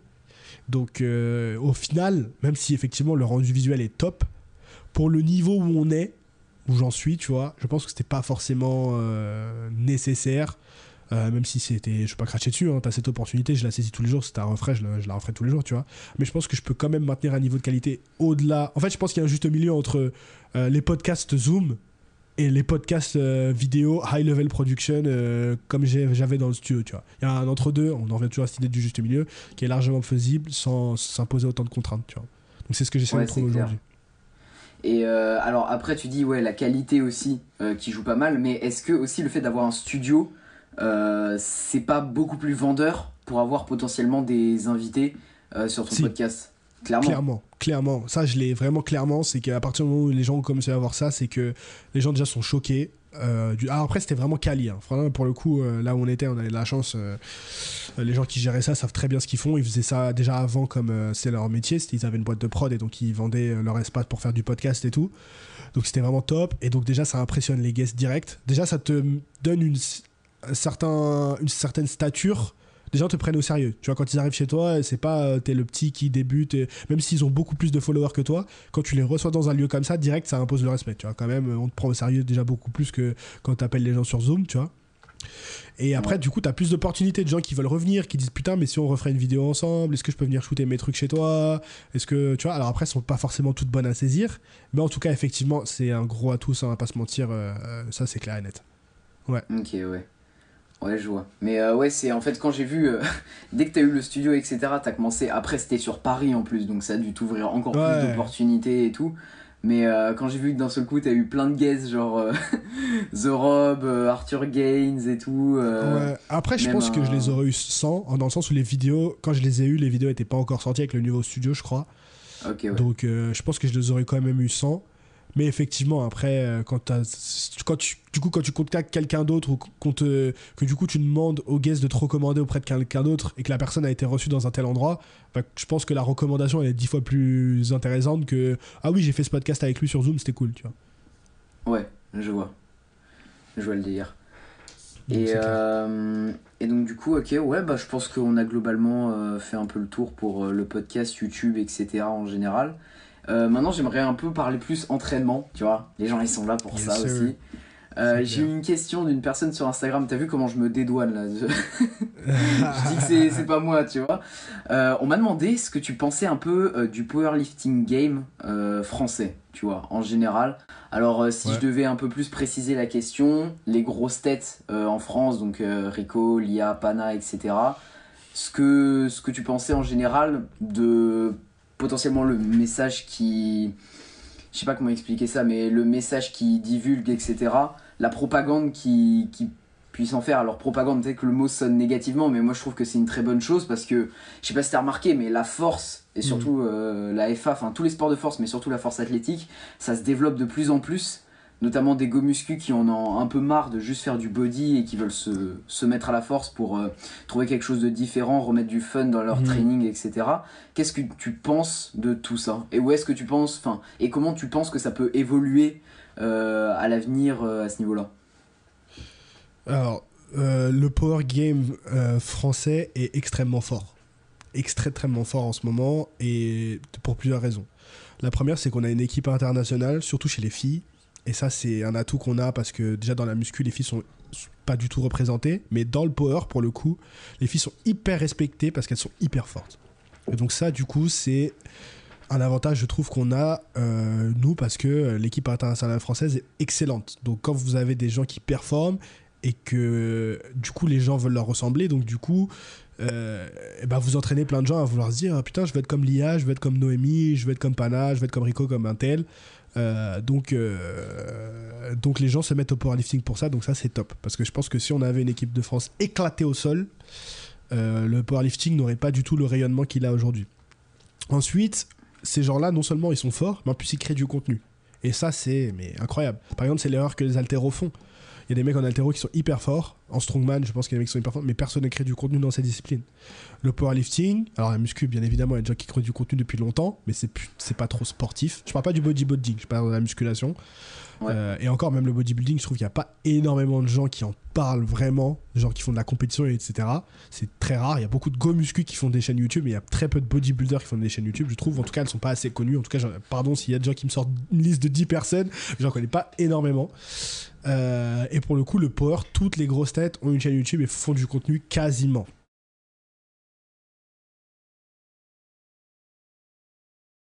Du coup, je dis non seulement ces gens créent du contenu, mais en plus, ils font des feats avec des mecs mais établis dans le fit game de ouf. Je pense notamment à Rico, à Pana qui fait énormément de feats aussi, à Lia qui fait énormément de feats aussi, Thibaut Inchep, Nassim, tout ça, ils ont tout dans toutes leurs vidéos. Enfin, Lia. Donc, ça aussi, mine de rien, ça nous, ça nous fait, enfin, ça fait découvrir le sport à énormément de monde. Donc ça, c'est top. Euh, après, pour le message euh, que ça véhicule, et je pense que je vais décoder un petit peu ta question, euh, parce que les, les, ce qu'on nous reproche, en tout cas souvent sur les réseaux sociaux, c'est voilà le deadlift de rond, le manque de technique, oui le bench c'est pas assez impressionnant, etc. Vous, vous, vous, êtes des clowns à bencher comme ça, etc. et tout. c'est en train de changer, dans le sens où le bench ils sont en train de changer les règles. Donc euh, ça c'est une bonne chose, même si euh, les gens sont pour ou contre la nouvelle règle, mais en tout cas ça évitera qu'on voit les, les, cheaters arch bench euh, comme ça. alors après je sais pas d'autres trucs, s'il y a des gens qui nous reprochent des messages négatifs ou une propagande négative, mais en tout cas je pense que ça a remis sur la table le débat de l'intensité dans le training où tu vois des mecs qui se déterrent vraiment à l'entraînement. Alors parfois, euh, on dit que la muscu c'est un sport de chômeur, mais le power encore plus, hein, parce que pour passer 2-3 heures par jour à la salle, 4-5 fois par semaine, il faut être un peu un chômeur ou étudiant, vous l'appelez comme vous voulez. mais euh, mais c'est des mecs qui s'entraînent très dur, qui sont motivés par l'aspect compétitif, et ça c'est ça c'est top. Donc euh, je pense que globalement le power euh, est en pleine expansion. Je pense que c'est la meilleure période pour s'y mettre, dans le sens où l'équipe de France est forte, le contenu euh, et, les gens créent de plus en plus de contenu dessus. Donc si vous voulez vous mettre à la force, c'est vraiment le, meilleur moment. Et, même c'est même euh, un, un, pas naturel dans le sens où naturellement, une fois que tu t'es transformé physiquement, que tu commences la musculation, direct après, tu cherches à devenir fort. Tu cherches pas forcément à faire du powerlifting, mais tu cherches à devenir fort. Donc ça peut être en développé couché, ça peut être en squat, ça peut être en soulevé de terre, et t'en es la preuve aussi, ça peut être en traction, ça peut être en muscle up, ça peut être en, dips, tu vois. Donc, naturellement, une fois qu'on s'est transformé physiquement, on cherche à être fort. Peu importe sur quel mouvement, mais on cherche à être fort. Donc, naturellement, le powerlifting vient à un moment ou un autre dans le, j'ai envie de dire, dans le, voyage du go-muscu qui prend son entraînement sérieusement. Donc on bénéficie de ça aussi. Euh, et c'est accessible par rapport à l'altéro, on en reparlait aussi, euh, j'en parlais brièvement tout à l'heure, c'est que l'altéro, si vous n'êtes pas dans une salle d'altéro, que vous n'avez pas un mec pour coacher votre technique, euh, vous pouvez pas débuter l'altéro. Pareil pour le crossfit, si vous n'êtes pas dans une box, et c'est hyper cher, surtout sur Paris, les gens le savent. Euh, c'est difficile de se mettre au CrossFit à Fitness Park, même s'ils ont quelques box et il y a maintenant quelques trucs collectifs. Euh, le powerlifting, c'est beaucoup plus accessible, de, même si vous êtes dans un basic fit ou un fitness park et que vous êtes tout seul, de se débuter avec le powerlifting parce que c'est des mouvements de base que quoi qu'il arrive, quand vous êtes un go muscu, souvent vous faites déjà. Donc tous ces facteurs-là font que euh, le powerlifting a la cote en ce moment et j'en ai pour preuve même un podcast que j'ai fait qui va sortir soit dimanche, soit la semaine prochaine avec deux grosse tête du body, euh, je peux te le dire, je sais pas quand ton truc sortira, mais ton podcast sortira, mais c'est avec euh, Lucas Guif, les gens ont déjà vu, Lucas Guif et Arthur. Ouais. Énorme. Euh, donc on revient sur l'Arnold UK, on y était, en, on y était à Birmingham le week-end dernier, et on leur a demandé c'est quoi ce que vous avez retenu de tout le festival? Et dans le festival, il y avait le strongman qui était à l'honneur énormément, le bodybuilding énormément, et eux sont des bodybuilders, pas des go muscu, des bodybuilders, ils ont, fait la, ils ont tous les deux fait des compétitions en bodybuilding. On leur a demandé qu'est-ce que vous retenez le plus de l'event? Ils ont, dit tous les deux, et je vous jure qu'on les a pas payés, le powerlifting. Les deux ont dit que ce qu'ils avaient préféré le plus, ce qu'ils avaient retenu le plus de tout le salon, où il y avait du body, du strongman et de la force, c'est l'événement, la compétition de powerlifting. Donc ça vous dit un petit peu euh, l'ampleur que le power est en train de prendre et, l'engouement que les gens ont. Et, c'est top de faire partie de cette communauté. C'est contrairement à ce que certains peuvent essayer de faire euh, croire et de répandre sur Internet, c'est une communauté qui est super positive, qui s'entraide, qui, a des bonnes valeurs euh, pour la plupart. Euh, et, c'est top de faire partie de cette communauté je, je ne changerai pour, pour rien au monde. Donc euh, franchement, c'est, que la propagande soit en marche et continue. longue vie à la propagande du peuple en France. non mais en vrai, c'est, vraiment une bonne chose. De toute manière, c'est un sport... alors moi, comme, comme tu l'as dit, du coup je pratique euh, au départ le street lifting, j'en fais toujours à l'heure actuelle, mais euh, maintenant j'ai également mis euh, le power avec. Alors tu vois, je peux pas focus à 100% eh sur l'un, focus à 100% sur l'autre. Du coup, je fais, je fais les deux, tu vois, je fais street lifting et power. Mais, mais franchement, c'est une discipline hyper cool. Et je pense que ça a peut-être eu du mal à se lancer. Je crois que tu en avais déjà parlé dans des podcasts ou des vidéos, mais c'est parce que à la base, la force athlétique, c'était quand même un truc où, bah, par exemple, tu regardes les arbitres, etc. C'était pas euh, un milieu très jeune, je pense. Enfin, t'en avais déjà parlé, je crois, euh, il me semble. Hein. Euh, c'est surtout qu'à l'époque, c'était équipé, en fait. À l'époque, c'était équipé. Donc, les mecs avaient des combis pour faire du squat. Ils avaient des bandes, c'était pas des genouillères comme nous on a, c'était des, des, bandes euh, pour les genoux, les trucs qu'on enroule là à l'ancienne. Et effectivement, c'était un milieu, bah, en fait, fallait être initié parce que euh, si vous, les gens qui, pour donner un petit peu une idée, en fait, d'enfiler une combi de squat, euh, de, se mettre les bandes du en fait, c'est pas possible tout seul, tellement c'est serré, tellement c'est. surtout les maillots au, développé couché, en fait, c'est des trucs, c'est des espèces de. Ça, ça vous fait un, comme un espèce de giga élastique et l'enfiler tout seul, c'est tellement tendu, c'est impossible. Donc il fallait des salles un petit peu à l'ancienne, des, bah, des mecs qui étaient dans ce sport, c'était hyper niche, c'était encore plus niche que le bodybuilding et tout. Même, mais même le bodybuilding, hein, dans les années 2000, c'était vraiment. Euh, il n'y avait pas les fitness parks et, encore, je parle d'une époque que j'ai pas connue, mais pour avoir parlé à Rudy Koya, etc., quand vous dites, dites, disiez, peu importe, désolé, prof de français, que vous alliez à la musculation, mais c'était un truc de c'est comme si de comme si vous étiez euh, enfin un extraterrestre quoi les gens n'allaient pas en salle de sport c'était vraiment euh, le milieu du bodybuilding à l'ancienne quoi donc la bodybuilding s'est développé, s'est démocratisé. Et je pense que le power en fait a suivi dix ans plus tard. Mais euh, le fait que ça s'est démocratisé, qu'on n'ait plus besoin de tout cet équipement. Euh, donc il y a le powerlifting équipé et le powerlifting raw, ce que je pratique et ce que la plupart des gens maintenant pratiquent. Euh, le fait que ce soit ouvert maintenant et ce soit rendu plus accessible, je pense que c'est pour ça aussi qu'il y a de plus en plus de jeunes qui découvrent le sport. Et c'est comme tout, en fait, ça marche par cycle. Donc effectivement, il y a encore des anciens, mais la nouvelle génération pousse et la nouvelle génération connaît, connaît pas du tout l'équipé, ne veut pas en entendre parler, veut faire du raw et, veut ressembler aux gens qu'elle voit euh, sur les podiums et, sur YouTube. Donc je pense que c'est aussi pour ça que qu'on a une, meilleure presse, je sais pas, mais en tout cas, ça, le sport s'est ouvert, quoi. Le sport s'est ouvert. Ouais, en vrai, euh, et de, toute manière, tu l'as dit, enfin, je pense en fait dans les sports de force, ce qui manquait beaucoup, c'était des créateurs de contenu. Et euh, là, il y en a de plus en ah, plus. Bah, toujours. Hein. Franchement, c'est trop trop cool. Enfin, tu regardes dans, dans le street mm. lifting, alors sur YouTube, à ce que je sache, il y en a vraiment pas beaucoup. Euh, il y a juste Ludo et Baki. Je sais, bah, sais pas si ça te parle, Ludo et Baki, un peu. Si, si, mais il y a Eric ouais, Après, Eric Flag, lui, c'est plus street workout, tu vois. Euh, justement, ah, alors, euh, vous, je pense, dans le power, pareil, il y a, comme tu l'as dit, il y a l'équipé, etc. Il doit y avoir euh, plusieurs sous-classes, tu vois. Bah, dans le street, c'est un peu pareil. T'as street workout, c'est c'est vraiment genre les, les figures statiques, etc. Et tout. Après, t'as le freestyle, c'est les gars qui font des 3-6 sur les barres et tout. Et euh, Eric Flag, il était vraiment plus là-dessus. Il a un peu montré du street lifting aussi. Mais maintenant, le street lifting. Lifting, c'est de la perf. bah, c'est combien tu mets en dips et Ouais, et ça se démarque justement de plus en plus. Genre maintenant, tu vois, il y a des compétitions. Il y a les championnats de France de street lifting. Il y a championnat de France de dips aussi, qui est bientôt d'ailleurs. Euh, j'ai des potes qui vont y aller et tout. Genre, tu vois, c'est vraiment ça balance des grosses perfs, des plus de 100 kilos dips et tout. Euh, des dingueries. Et ouais. Euh, et ouais, en fait, genre, euh, je pense qu'il manquait des créateurs de contenu. Sur Instagram, il y en a en street lifting, mais par exemple sur YouTube, en power. Bah, Instagram, je pense que dans le game français, d'ailleurs, t'en fais partie hein, maintenant, euh, on peut clairement le dire. Et du coup, genre, c'est bah, vraiment une bonne chose hein, pour la propagande, pour montrer que ah le sport est accessible. parce que, comme tu l'as dit, et ça revenait avec un peu tout le message de cet épisode en vrai, notamment tu avais dit avec la mission de la marque Les Forceux, etc. Quand tu t'entraînes, genre, en salle commerciale. Euh, c'est chaud. C'est chaud en vrai. Genre, euh, enfin, maintenant on en voit de plus en plus. Enfin, tu vois, moi, la majorité de mes potes à la salle, c'est des power au final.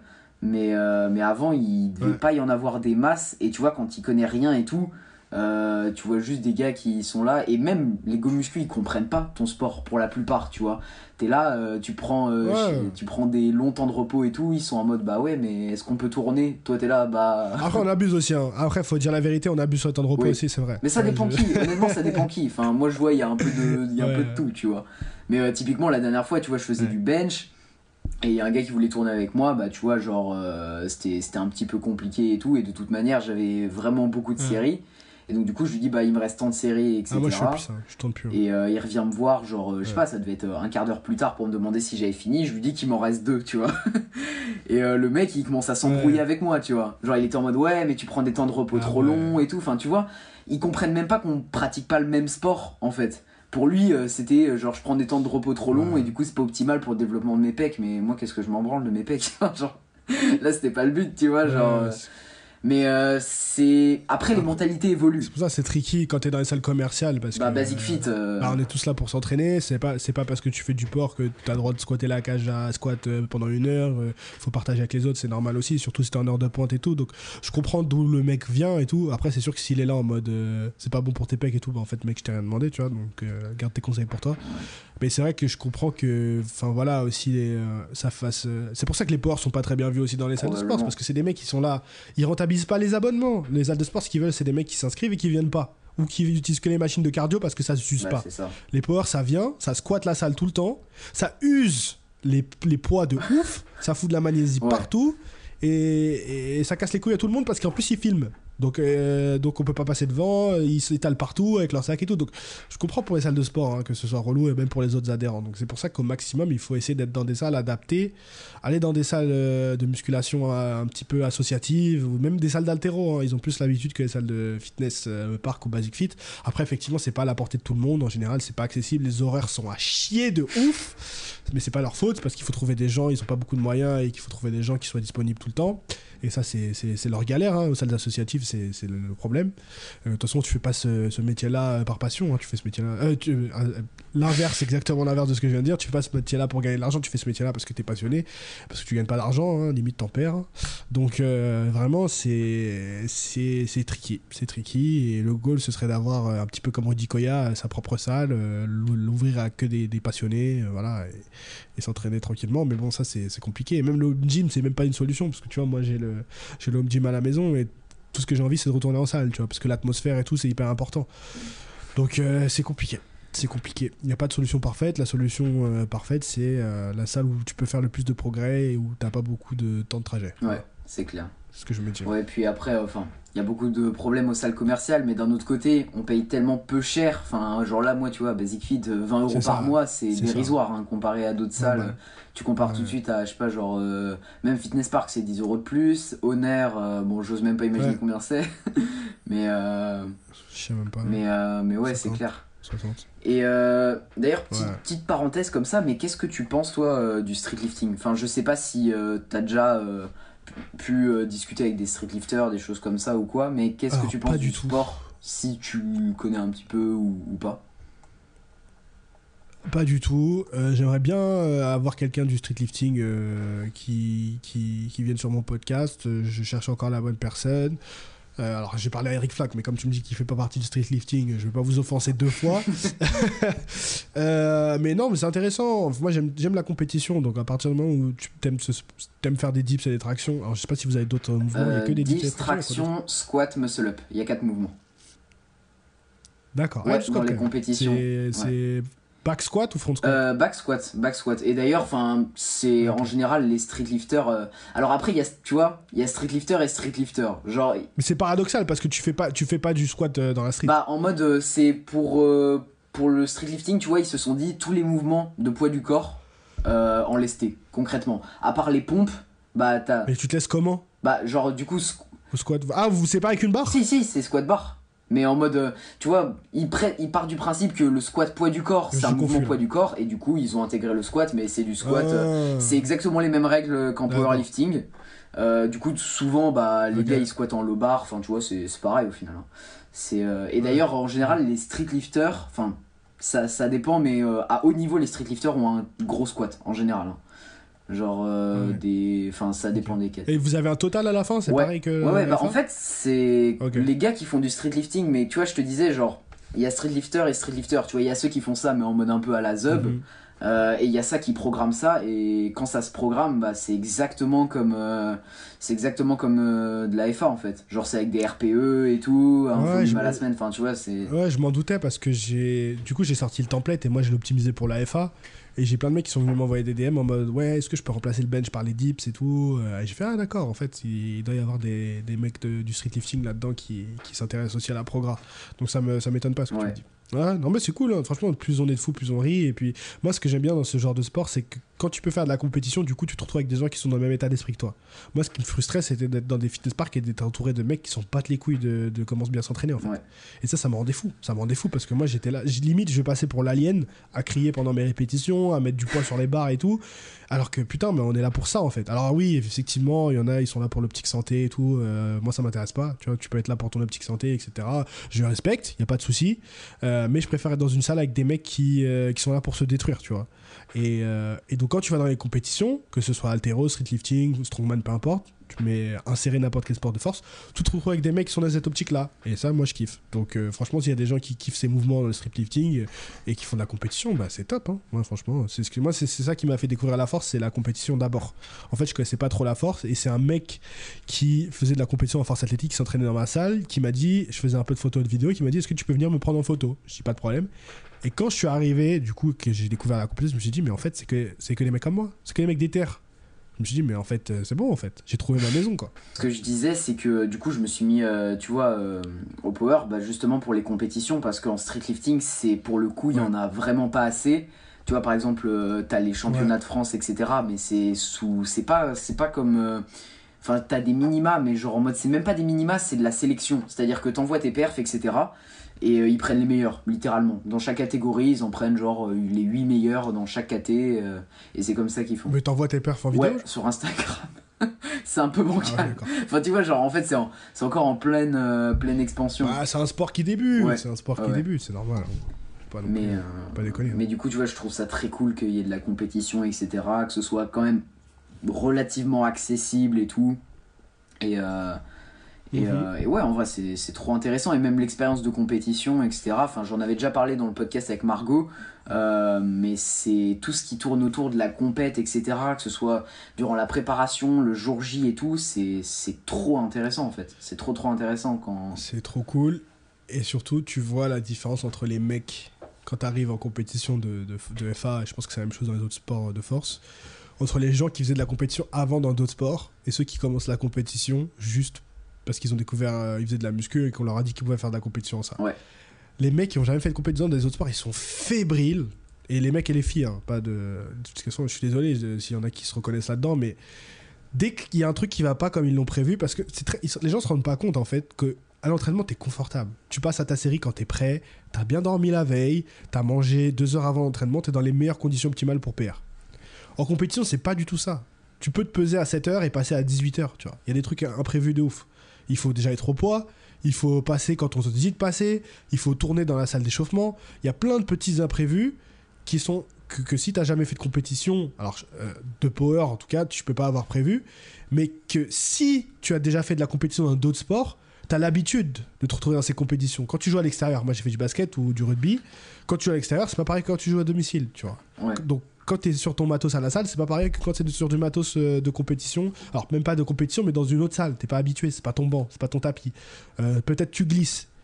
Et en fait, il y en a qui vont chercher ça comme des excuses. Et après, ils vont pleurer, ils vont se dire euh, oui, euh, j'étais pas dans les bonnes conditions, le matos était. En fait, on s'en bat les couilles en fait. Tout le monde était dans la même compétition le jour J. Donc ce qui fait la différence, c'est qui avait le mindset et qui a pu performer au meilleur de ses capacités avec les circonstances du, du jour J, tu vois. Et c'est tout ce que les gens retiennent. Donc les excuses, euh, les gens qui craquent mentalement, euh, qui font des mauvais choix et tout, ça se voit littéralement quand par rapport à quelqu'un qui a déjà fait de la compétition, même qui a jamais fait de FA, mais qui a déjà fait de la, compétition dans d'autres sports. Et ça, je trouve que c'est un esprit dont les gens manquent. Euh, en tout cas en FA, je sais pas pour les autres sports, mais j'en perds mes lunettes tellement ça me, excuse-moi, ça me- ce sujet m'anime. C'est la première fois que j'en parle. Mais où des gens vont euh, sur Instagram se trouver des excuses ou se plaindre ou euh, je sais pas avoir des mauvaises attitudes euh, ou se justifier parce qu'ils n'ont pas les, meilleurs, les mêmes perfs à l'entraînement ou, ou qu'en compétition et inversement. Et en fait, euh, tu vois, euh, en fait, c'est un comportement de gens. euh, ils sont trop, ils sont tellement matrixés par la FA, tu vois. On connaît tous des gens comme ça. Ils sont matrixés par la FA. Ils ne vivent que par ça. Et dès que ça se passe pas comme ils veulent en compétition, un truc, les mecs se replient sur eux-mêmes. C'est la fin du monde et tout. Frérot, quand je faisais du, basket et du rugby, tous les week-ends il y avait match. Alors après, je comprends. Nous, au rugby, au basket, tous les week-ends il y a match. Donc parfois tu te prends une tôle, parfois tu gagnes. Et à- quoi qu'il arrive, euh, la semaine d'après, t'es à l'entraînement et t'oublies, tu vois. La force athlétique, je comprends dans le sens où c'est comme le- les sports de combat. Tu te prépares pendant des mois pour une échéance qui arrive et si tu performes pas ce jour-là, eh ben, tu peux pas te rattraper la semaine prochaine, la semaine d'après, tu vois, c'est mort. Donc je comprends qu'il y a plus d'enjeux. Mais au bout d'un moment, euh, faut relativiser quand même, tu vois. Et je trouve que les gens qui n'ont pas fait de compétition avant, ça se voit, ils sont fébriles. Ils, sont trop dans leurs émotions, ils sont trop. euh, alors bien sûr, il faut pas non plus shut down et il faut être conscient de l'événement, mais tout est dans la mesure, tu vois. Ça se voit encore. euh, je pense que ça s'acquiert avec l'expérience et c'est pour ça que quand tu débutes, j'encourage les gens à faire un maximum de compétitions parce que comme ça vous prenez de l'expérience et le plus vite vous vous, êtes adapté aux, aux circonstances, même si elles changent de compétition en compétition, mais le plus vite vous vous connaissez et le plus vite vous arrivez à gérer ces circonstances-là. Ok, ouais. Mais ceux qui sont euh, ceux qui ont jamais fait de compétition, ça se voit, ils sont et dans tous les sports confondus, ils sont ils sont fébriles et le plus vite vous pouvez faire de la compétition, le mieux vous vous portez. Ouais, et à l'inverse, euh, il y a, il y a l'idée de ouais, je ferai des compètes quand je serai prêt, quand j'aurai atteint mon top niveau, alors qu'en réalité, du coup, ce qui se dit, euh, enfin, t'es pas la première personne à m'en avoir parlé, etc. Tu vois, des, j'ai des amis qui font du powerlifting et tout qui m'ont déjà dit. À partir du moment où, je veux dire, t'as déjà un niveau, un petit niveau, tu vois, faut direct commencer. Parce que tu te verras évoluer de compète en Ah ouais. compète, tu vas gagner de l'expérience, de la maturité, et surtout, ça va te permettre de, dès que tu commences à avoir des barres sympas, de pas te pointer là pour la première fois et perdre je sais pas combien sur tes barres juste à cause du stress, euh, Ouais, de l'organisation, des trucs comme ça et tout quoi. c'est clair.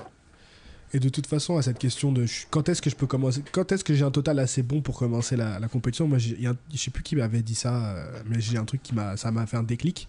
C'est de toute façon, quoi qu'il arrive, ta première compétition sera ta pire compétition, sera ton plus petit total. Si tu fais bien les choses, tu vas progresser avec le temps. Donc ta première compétition, quoi qu'il arrive, ce sera ton pire total. Et personne va se rappeler de ta première compétition en fait.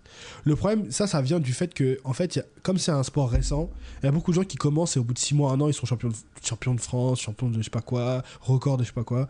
C'est parce que c'est un sport récent. Forcément, les records sont récents. Maintenant encore, c'est plus difficile. Parce que maintenant, il y a vraiment des, monstres, tu vois. Mais je pense que les gens qui ont commencé il y a quelques années ont commencé avec cette idée de ouais, au bout d'un an ou deux ans, je peux faire les France, tu vois. Donc, en fait, il y a cette idée de di- dire, euh, comme tu vois des gens qui commencent et au bout de six mois, un an, ils sont déjà dans les compétitions de championnat de France, de se dire putain, en fait, moi quand je commence, il faut que je sois direct à ce niveau-là. Alors que pas du tout, pas du tout, il n'y a aucune pression. Commencez, même si vous avez six mois de muscu, même pas, commencez le plus tôt possible. Dès que vous avez une compétition, inscrivez-vous. Et faites en sorte de surtout accompagner, c'est ça qu'il faut. C'est sûr que ne commencez pas une compétition, peut-être si vous avez personne pour vous accompagner, mais si vous êtes dans un club ou vous êtes de toute façon pour faire une compétition, il faut être licencié, donc souvent vous êtes licencié dans un club, donc faites-vous encadrer et le plus tôt vous commencez, le mieux ce sera. Et il n'y a pas de honte à avoir euh, si vous avez un bench. Souvent, c'est le bench qui bloque. Moi, je sais que c'est le bench qui bloquait. euh, Tant que j'avais pas 100 kg bench, je voulais pas faire de compétition, tu vois. Parce que je trouvais ça ridicule. Alors que pff, mon bench, il est toujours ridicule. 3-4 compétitions après, mon bench est toujours ridicule. Donc, euh, comme quoi, ça, ça change rien. Quoi. Ok, je vois. Mais ouais, en vrai, euh, hyper intéressant comme euh, message. Et je pense qu'il y a des personnes là qui font du powerlifting parce que je sais que dans les auditeurs, il y a de tout. Il y a des streeteux, il y a des power, il y a des go muscu, il y a, il y a de tout.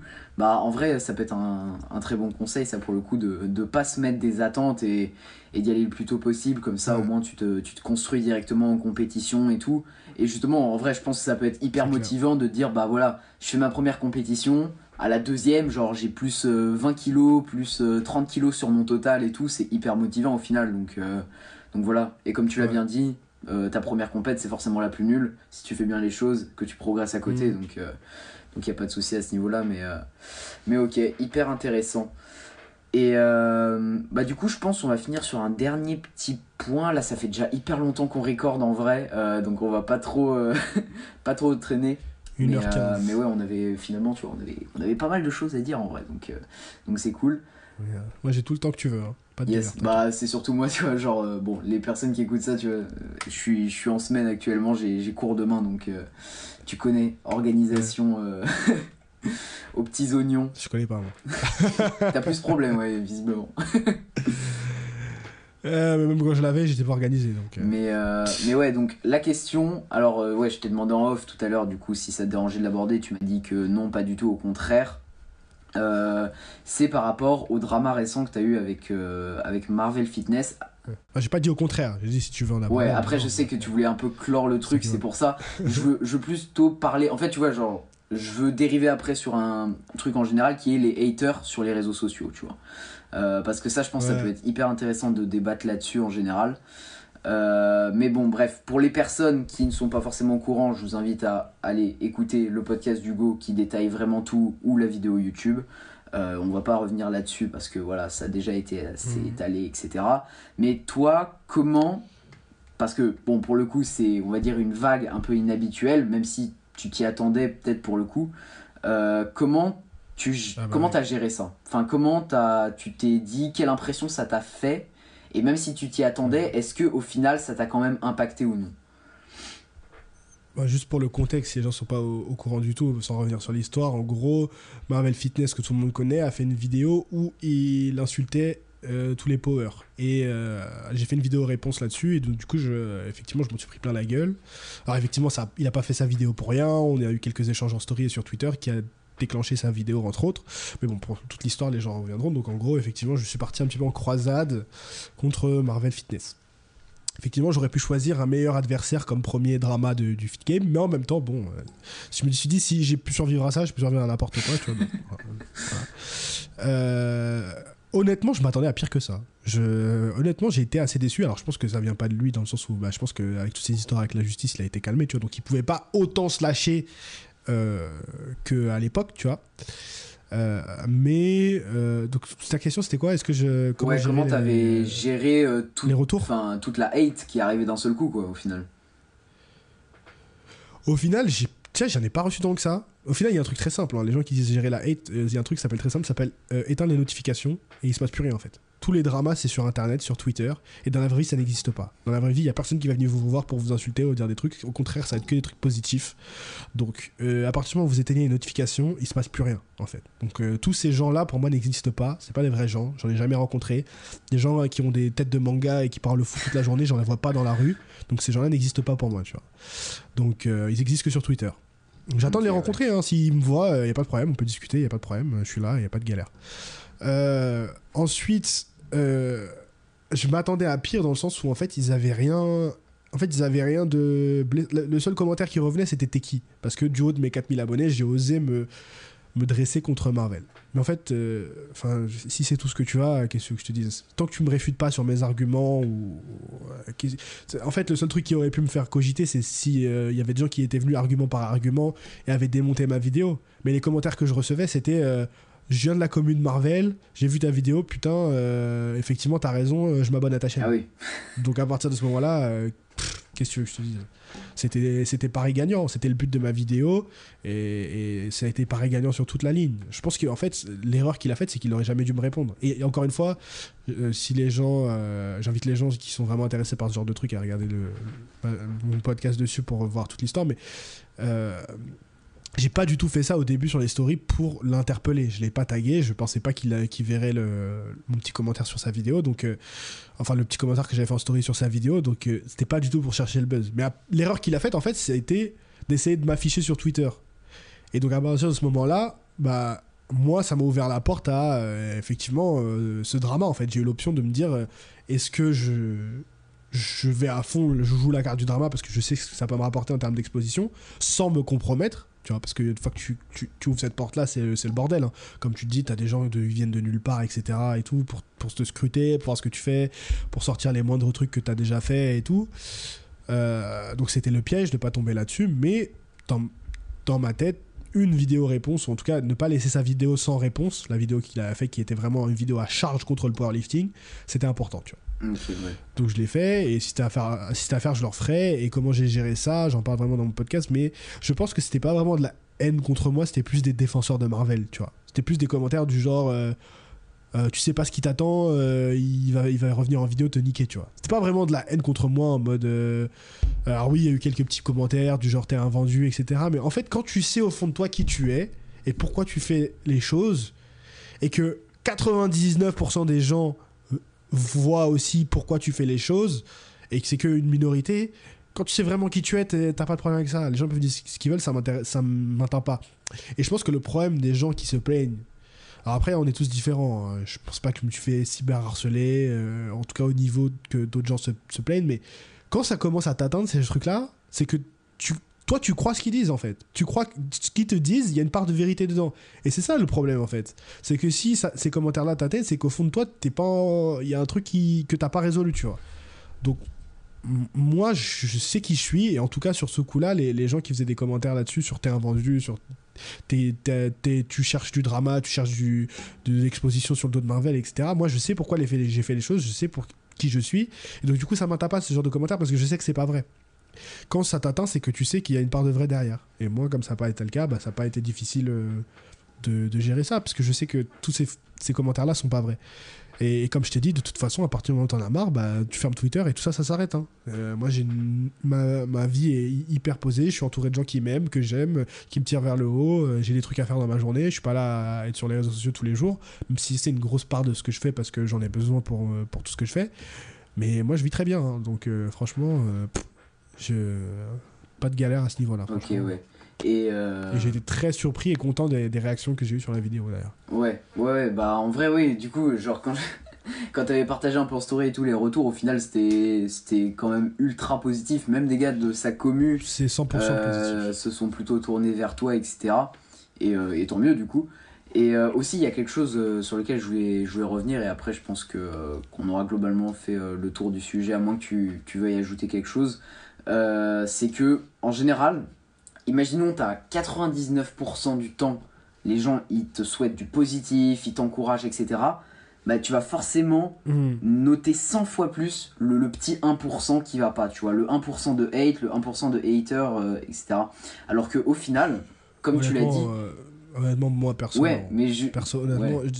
Après, c'est peut-être parce qu'on est petit encore, dans le sens où, tu vois, quand t'es à 3-4 000 abonnés, même un peu plus, je pense, tous les gens qui te regardent, c'est des gens qui te supportent, tu vois, dans le sens où des gens qui kiffent ton contenu, les gens, les vrais haters, tu les as quand vraiment t'as un succès de ouf, et les gens, ils détestent ta gueule, tu vois, ils détestent ta personnalité, ils détestent ce que tu renvoies. Mais quand t'es encore petit, euh, je veux dire, t'as pas de haine. Moi, juste avant ce truc-là, j'avais que des commentaires positifs sur mes vidéos, tu vois. J'ai jamais eu un, peut-être des 10, un ou deux dislikes de temps en temps, tu vois, mais jamais un commentaire de rageux, tu vois. Donc, euh, même le 1%, euh, honnêtement, ça me passe au-dessus, mais d'une force. Euh, ouais, bah, moi, pour l'instant. Après, je sais pas, hein, si un jour je me le souhaite, j'ai 100 000 abonnés, mais toi, tu as déjà retrouvé Ouais, bah, en fait, pour l'histoire, j'avais fait un, un réel il y, a, y, a, plusieurs mois de ça. sur, sur Insta qui avait bon tu connais, magie de l'algorithme, explosé. Genre, euh, il avait fait, je crois, 60k euh, de vues, un truc comme ça. Euh, pour mon compte, c'était ah vraiment pas mal. Et forcément plein de commentaires, alors du positif et tout. C'était un réel où je parlais de la créatine en plus. Donc tu sens le truc arriver. Et genre, bah majoritairement les commentaires c'était du positif et tout. Mais je me suis quand même pris une bonne saucée de mecs qui étaient en mode ouais, mais tu vas voir, tu vas avoir un cancer, tu vas perdre tes cheveux et tout. Bye comme ça. ouais, bah tu sais, en mode les, les, mecs ils y connaissent rien, qui se prennent pour le daron docteur de 50 ans. Des, un peu okay. et enfin genre, ça, tu vois, typiquement, c'est exactement pour ça que je suis pas sur TikTok, tu vois. Parce que... Ah, t'as pas de TikTok Non, bah, surtout pas. Alors là, je, je refuse de mettre les pieds là-bas, même si ça pourrait optimiser ma croissance, justement pour ça, parce que je me dis, mais... Mais moi, je regarde pas les commentaires. Je publie, je regarde aucun commentaire. Ouais, je veux dire, j'ai le, le réel de Rob... Il a fait. Non, non, non, mais j'ai le réel de Rob. Il a fait 1 million de vues. Il a fait 370 000 sur TikTok. Où donc du coup Rob il est pour ceux qui connaissent pas Rob Transformer c'est quelqu'un que moi je je, m'entends très bien avec lui mais il y a des gens qui le enfin qui peuvent pas euh, qui kiffent pas du tout ce qu'il dit. Euh, je ne regarde aucun commentaire parce qu'il y a en fait il y a 900 commentaires sous la publication. Qu'est-ce que tu veux euh, que je fasse? Ouais. Donc bon après c'est différent parce que c'est pas un truc que j'ai posté enfin je l'ai posté mais c'est pas moi qui dis les trucs aussi oui c'est différent mais je, te jure que TikTok, je ne regarde aucun commentaire. Je poste, je dégage. J'utilise même pas l'application. Je, je scrolle jamais sur le feed. Je ne follow personne, en tout cas sur le compte du, rendez-vous musclé et sur mon compte perso très peu. Je poste et je me casse. Mais c'est une bonne chose. Mais euh, moi, tu vois, j'aurais peur de justement, euh, une fois que j'ai l'appli et tout, tu vois, commencer à tu vois, sans que tu t'en rends compte, tu rentres dans le cercle de l'appli et tout, tu vois des mecs qui te mettent des commentaires Après, et après t'as envie d'y répondre, enfin tu vois le délire. C'est pour ça. Non, faut pas répondre. Moi, je, je, la règle, c'est que je réponds qu'aux commentaires positifs. Après, ça peut paraître euh, genre, ah oui, t'as peur du débat, de la conversation, etc. J'ai aucun peur du débat. Euh, en fait, le débat, c'est sur le podcast. C'est pour débattre dans les commentaires YouTube, ça m'intéresse pas. Il y a des gens, ils ont pas de vie, ils se sentent un peu intéressants que quand ils écrivent un paragraphe sur les commentaires YouTube. Parfois, j'ai juste envie de dire, j'ai pas lu, tu vois. Mais même ça, je sais que si je l'écris, ça va leur redonner de la force, ils vont se sentir importants, donc je ne réponds pas. Je lâche un like sur les trucs commentaires, ou alors quand j'ai une petite punchline un peu marrante sur un commentaire négatif, je la sors. Sinon, je ne donne attention. Et le meilleur. euh, je sais pas exactement comment c'est le, proverbe, mais le, pire truc que tu peux faire à quelqu'un, c'est l'ignorer. C'est le pire truc que tu peux faire. Donc, effectivement, c'est pas satisfaisant quand tu ignores quelqu'un parce que tu sais pas comment il réagit. Quand tu veux le faire rager, c'est pas satisfaisant d'ignorer, tu veux voir sa réaction. Mais crois-moi que c'est dans tout, hein, c'est pas forcément que dans les commentaires YouTube, dans la vie, dans les relations, etc. et tout. L'ignorance, c'est le pire truc que tu peux faire à quelqu'un. Parce que quand tu lui donnes de, de la haine ou de la rage, tu lui donnes de l'importance, tu lui donnes de l'attention. Et ça, on est dans une. un- euh, L'attention, c'est ce que les gens crèvent le plus aujourd'hui. Donc, le meilleur truc que tu peux faire, c'est l'ignorance. Mais c'est pas satisfaisant comme, comme réponse, donc. euh, donc c'est difficile. Mais c'est le meilleur truc que tu Ouais. peux faire. Bon, en vrai, c'est. C'est intéressant comme façon de penser. C'est c'est différent de certaines personnes Ouais. qui, qui se diraient plutôt Ouais, bah tu vois, les haters, je vais essayer de répondre, etc. Je vais essayer de trouver euh, un terrain Ah, d'entente et tout. Mais toi, ouais, non, tu t'ignores totalement et au final. Tu euh, pourras jamais les convaincre. De toute façon, tu pourras Bah, jamais à les partir du convaincre. moment où ils te Ouais, détestent, ouais, je c'est dois- vrai que tu peux pas faire grand chose à part Ah juste euh, mais- t'en foutre. Quoi. Même pas si c'est pas personnel. Si le mec il croit que la créatine ça te donne un cancer, qu'est-ce que tu veux lui dire pour lui faire croire autre chose? Oui, bah c'est vrai, ça Rien. sert à rien. Tu lui sors une Rien. étude, tu vas lui dire, il va te dire que c'est fake. euh, ouais. Mais non. Mais non, lui, il y a un go muscu qui lui a dit ça et il le croit, c'est tout. Voilà, qu'est-ce que tu veux. Il va te dire, ouais, moi j'ai un mec à la salle, euh, il fait 180 au développé couché. Toi, t'as même pas 18 ans et tu fais, je sais pas quel, c'est quoi tes perfs euh, Ouais, déjà les mecs ils veulent, ils te tacler sur des terrains qui n'ont aucun rapport, tu vois. Avec. euh, Enfin bref. Eh oui. ouais. C'est le principe du hater, tu me diras. hein. Après, à ta décharge, c'est que t'es es aussi, et ça je te le dis, euh, je suis là pour te donner des fleurs aussi, c'est que c'est hyper impressionnant le truc que tu fais à ton âge. Moi j'ai repéré ça direct, et même si on a bossé ensemble avec les forceux et que je trouve que j'ai pas pu t'apporter autant que ce que j'aurais voulu t'apporter, euh, je continue sur les réseaux, je suis sûr que tu vas percer de ouf, ça j'en suis certain. Après, je veux pas trop te dire de compliments parce que sinon tu vas prendre la confiance, tu vas arrêter de faire des efforts, tu vois. Mais, et, et donc peut-être avec ton âge, t'as pas le. le t'es peut-être pas aussi. C'est normal, ta, ta personnalité elle va changer, Mm. t'es- tu, tu vas devenir qui tu, tu, tu veux être plus tard, etc. Moi, à 25 ans, je peux te dire des trucs que je- jamais j'aurais pu avoir cette conversation qu'on a à ton âge, tu vois. Ouais, clair. Si j'avais eu le drama avec Marvel à 16 piges, ma réaction, elle, elle aurait été complètement différente que, que, que maintenant, Ouais. tu vois. Ça, je peux te le dire avec ma petite expérience du haut de mes 25 ans, et parce que maintenant, je sais, un, je sais qui je suis, et surtout, je sais où je vais aller, tu vois. Je sais quel genre de personne je vais être. Mais à ton âge, mais jamais, jamais j'aurais pu te parler comme ça, et jamais j'avais, jamais j'étais à des années. À, à- je pense que t'as quel âge? 16, 17 ans? 17, je je vais sur mes 18, ouais. Tu as 18. À cet âge-là, je voulais travailler en finance à la défense. Aucun Ouais, rapport. Donc, tu vois, euh, pff, qu'est-ce que tu veux Mm. Ouais, mais je sais pas comment t'expliquer, mais en mode, je suis, tu je suis conscient, tu vois, que je sais pas comment expliquer. Je, je suis un peu sur, euh, tu vois, cul entre deux chaises. C'est-à-dire que d'un côté, je m'entoure que de personnes euh, qui sont, bah, en vrai, de ta tranche d'âge, tu vois, genre euh, entre 19 et 25, 26 ans, tu vois. Donc, du coup, forcément, tu t'imprègnes. C'est c'est ma tu tranche d'âge, mais c'est la, fin- c'est la fin de ma tranche d'âge. hein. Je vais sur mes 26, on est plus trop dans la tranche Tu d'âge. commencer à devenir vieux là. non mais euh, tu vois genre euh, tu forcément tu t'imprègnes du coup tu gagnes en maturité etc mais d'un autre côté Oui, j'ai que encore mon âge J'imagine que les contenus que euh, t'écoutes en podcast, c'est c'est plus, c'est plus adulte. Ouais.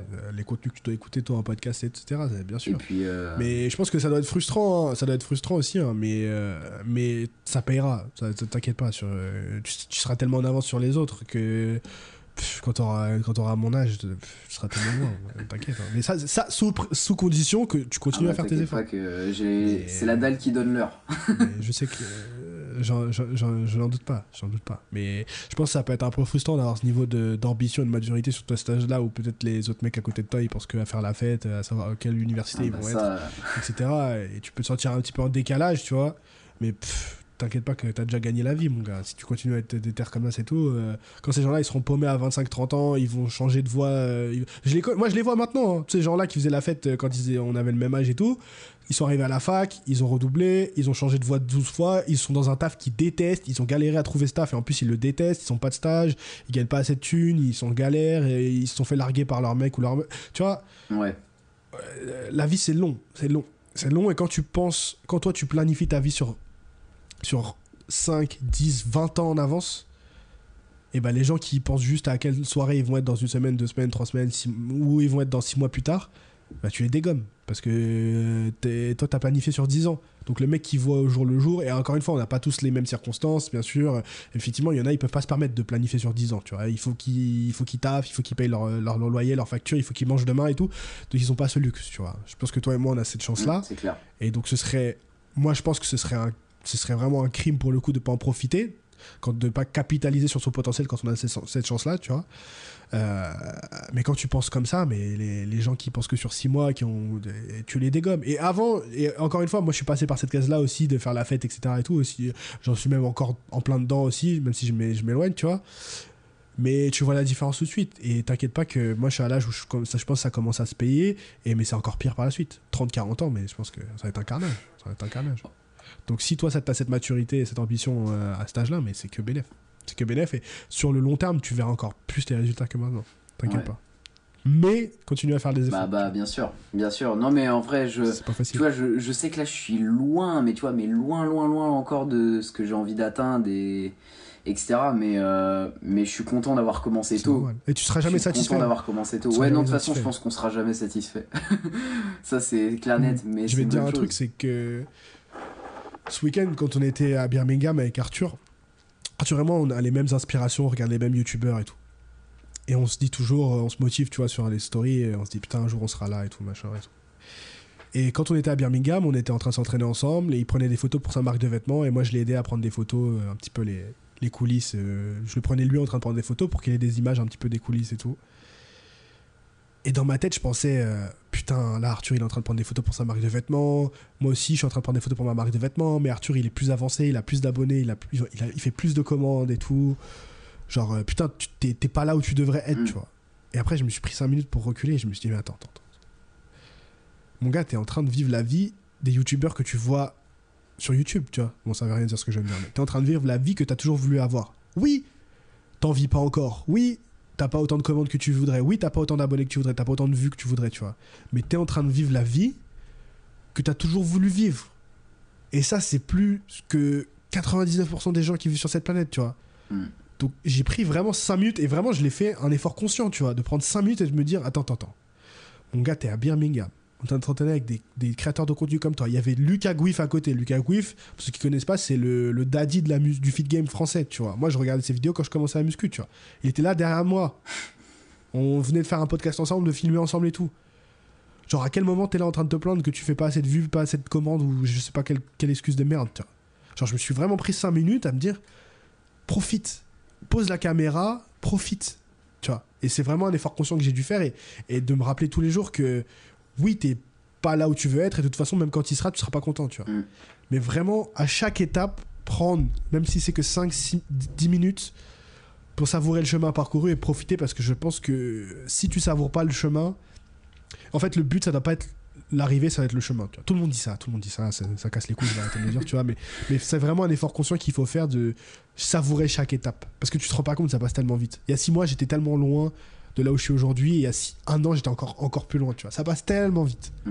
Et donc, c'est important de savourer chaque étape, je pense, et c'est un effort que moi, j'essaye de faire consciemment parce que sinon, tu es un hamster qui court et qui arrive jamais là où il veut aller, et au bout d'un moment, tu burn out et tu clames, tu vois. Ouais.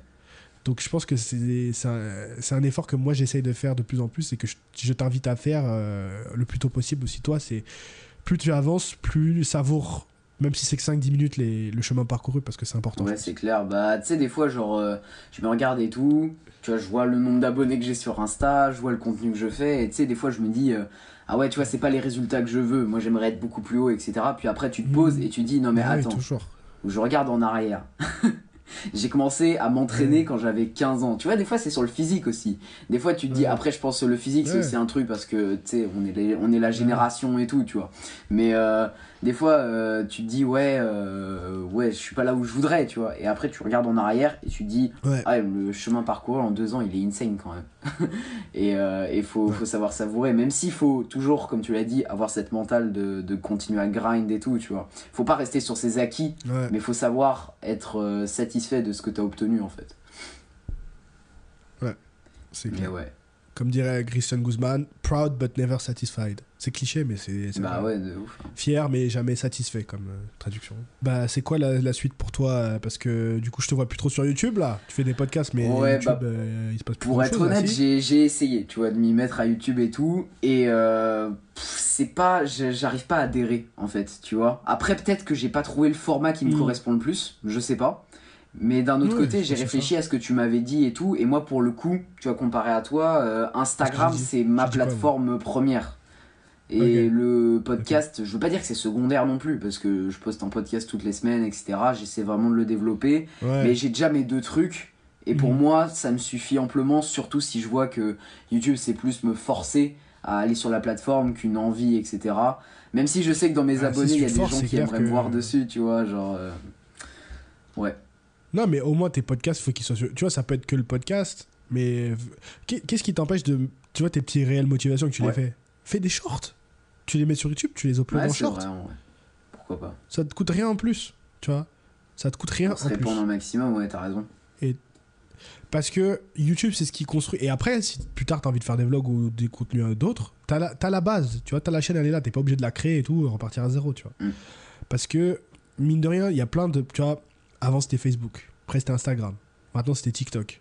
euh, Snapchat. Euh, Dans 5 ans, ce sera un autre truc qu'on n'aura pas vu venir. Mais qu'est-ce qui a été toujours constant pendant ces années-là? YouTube. Ouais, c'est vrai, ça a Et pas YouTube, bougé, ça. Qui est derrière YouTube? C'est Google derrière YouTube. Google, c'est le moteur de recherche. Ce qui fait que quand tu tapes street lifting, tu peux tomber sur les vidéos de Noah, tu vois, parce que tu es sur YouTube. Alors que si tu es que sur Instagram, tu vas taper street lifting, personne va tomber sur son Instagram. Et ça, ça, c'est l'élément principal, euh, l'atout principal de YouTube, en plus de la monétisation. Parce que si tu veux vivre un jour de ta création de contenu, Instagram il te paye pas, TikTok il te paye pas, rien ne te, personne te paye comme YouTube te paye. Ouais, c'est vrai, ouais. Donc ça aussi, c'est mine de rien, c'est important. Surtout si tu veux du podcast. Moi, depuis que la chaîne du podcast, elle est monétisée, mais elle fait quasiment autant de revenus que ma chaîne principale, alors que j'ai beaucoup moins de vidéos, tu vois. Ouais, c'est clair. Et j'ai beaucoup moins de vues. Bah, faudrait que, Donc, faudrait que je commence Mine de à... rien, ça joue dans la balance aussi, parce qu'au bout d'un moment, on, est, on aime tous partager et tout gratuitement, il n'y a aucun problème. Je fais tout ça pour les gens. Mais au bout d'un moment, il faut quand même que tu puisses. Si tu veux continuer à faire ça, il faut que tu puisses payer ton loyer, tu vois. Toi, t'en as pas encore le problème. Moi, je déménage là à la fin, de la, fin du week-end. Donc, ça a commencé à devenir un problème. Donc, il faut commencer à gagner de l'argent avec ça, tu vois, c'est Mm. normal. Ouais, totalement. Donc, euh, mine de rien, YouTube, c'est la plateforme principale. Et même pour construire une relation avec ton audience, et si après tu veux, tu veux vendre des trucs derrière, rien ne convertit autant que YouTube. Instagram, les gens ils like et tout, mais je les vois même sur TikTok. Les gens ils ont des 1 million d'abonnés sur TikTok, mais personne. Moi, quand je regarde un TikTok et je veux le montrer à mes potes, mais je sais même pas, je peux même pas le retrouver parce que je sais pas le nom du créateur. Je me suis abonné et tout, mais. Tu vois, je... alors que YouTube, quand t'es abonné à quelqu'un, tu regardes ses vidéos, tu crées une relation avec la personne, tu vois. Donc après, si tu crées un business derrière, etc., derrière, c'est plus, c'est beaucoup plus facile pour, euh, bah, pour convertir derrière. Alors que Instagram, euh, ça commence à devenir compliqué. Maintenant, les influenceurs, on les connaît. C'est plus devenu des, voilà, avec toutes les délires qu'il y a maintenant avec les mecs de télé-réalité qui sont devenus des putains de panneaux d'affichage et tout. Tu vois, c'est plus compliqué de faire acheter les gens sur Instagram. Mm. maintenant. Ouais, Alors clairement. que YouTube, c'est toujours, euh, pour moi, la plateforme sur laquelle vous, euh, en tout cas, tu as une meilleure relation avec ton audience. Moi, que je préfère. Après, c'est sûr que si toi, tu te sens forcé, euh, c'est pas la peine, tu vois. Mais moi, en tout cas, à ton, à upload des shorts, tu vois. Ouais, ou... Ça, ça te coûte ou rien. je pense qu'il faut que j'essaie euh, de trouver que le, ça. format qui me correspond le plus. Tu vois, moi j'avais surtout essayé des vlogs. Mais te prends pas la tête, t'as déjà beaucoup de Ouais. choses, t'as beaucoup de choses, te prends, te prends pas la tête à rajouter. C'est mieux de focus. Et je te dis ça, le mec il a trois trucs. Donc, euh, mais si j'ai un conseil à te donner, c'est focus sur un seul canal, une seule plateforme, un seul canal. Tu vois, et les petits réels, c'est bien parce que maintenant, l'avantage, beaucoup de gens se plaignent que YouTube ça devient Instagram, qu'Instagram devient TikTok. Mais c'est tout bénéf pour les créateurs, parce que du coup, c'est le même format, des vidéos courtes comme ça, partout, format téléphone, tu les uploads partout, la même. Et voilà. Bah ouais, en vrai. Et au euh, moins, t'es présent sur les trois plateformes, tu vois. Ça te coûte pas plus de Ouais, taf. faudra, faudra que j'essaye, hein, en vrai. euh, merci pour, euh, pour le tips du coup, mais, euh, Oui. mais clairement ça peut être euh, hyper Ouais. utile maintenant que tu me le dis, mais, euh, mais ouais, Je t'enverrai mon Paypal après le... sur Discord. Allez faire des dons. Non, non, pas de don. ici. Non, mais Achetez le template si vous voulez, mais pas de, pas de don Voilà. ici. je te remercie pour cet épisode qui était long, mais ultra intéressant en vrai. Bonne continuation. Et puis voilà. Merci à toi. Ciao. Ciao.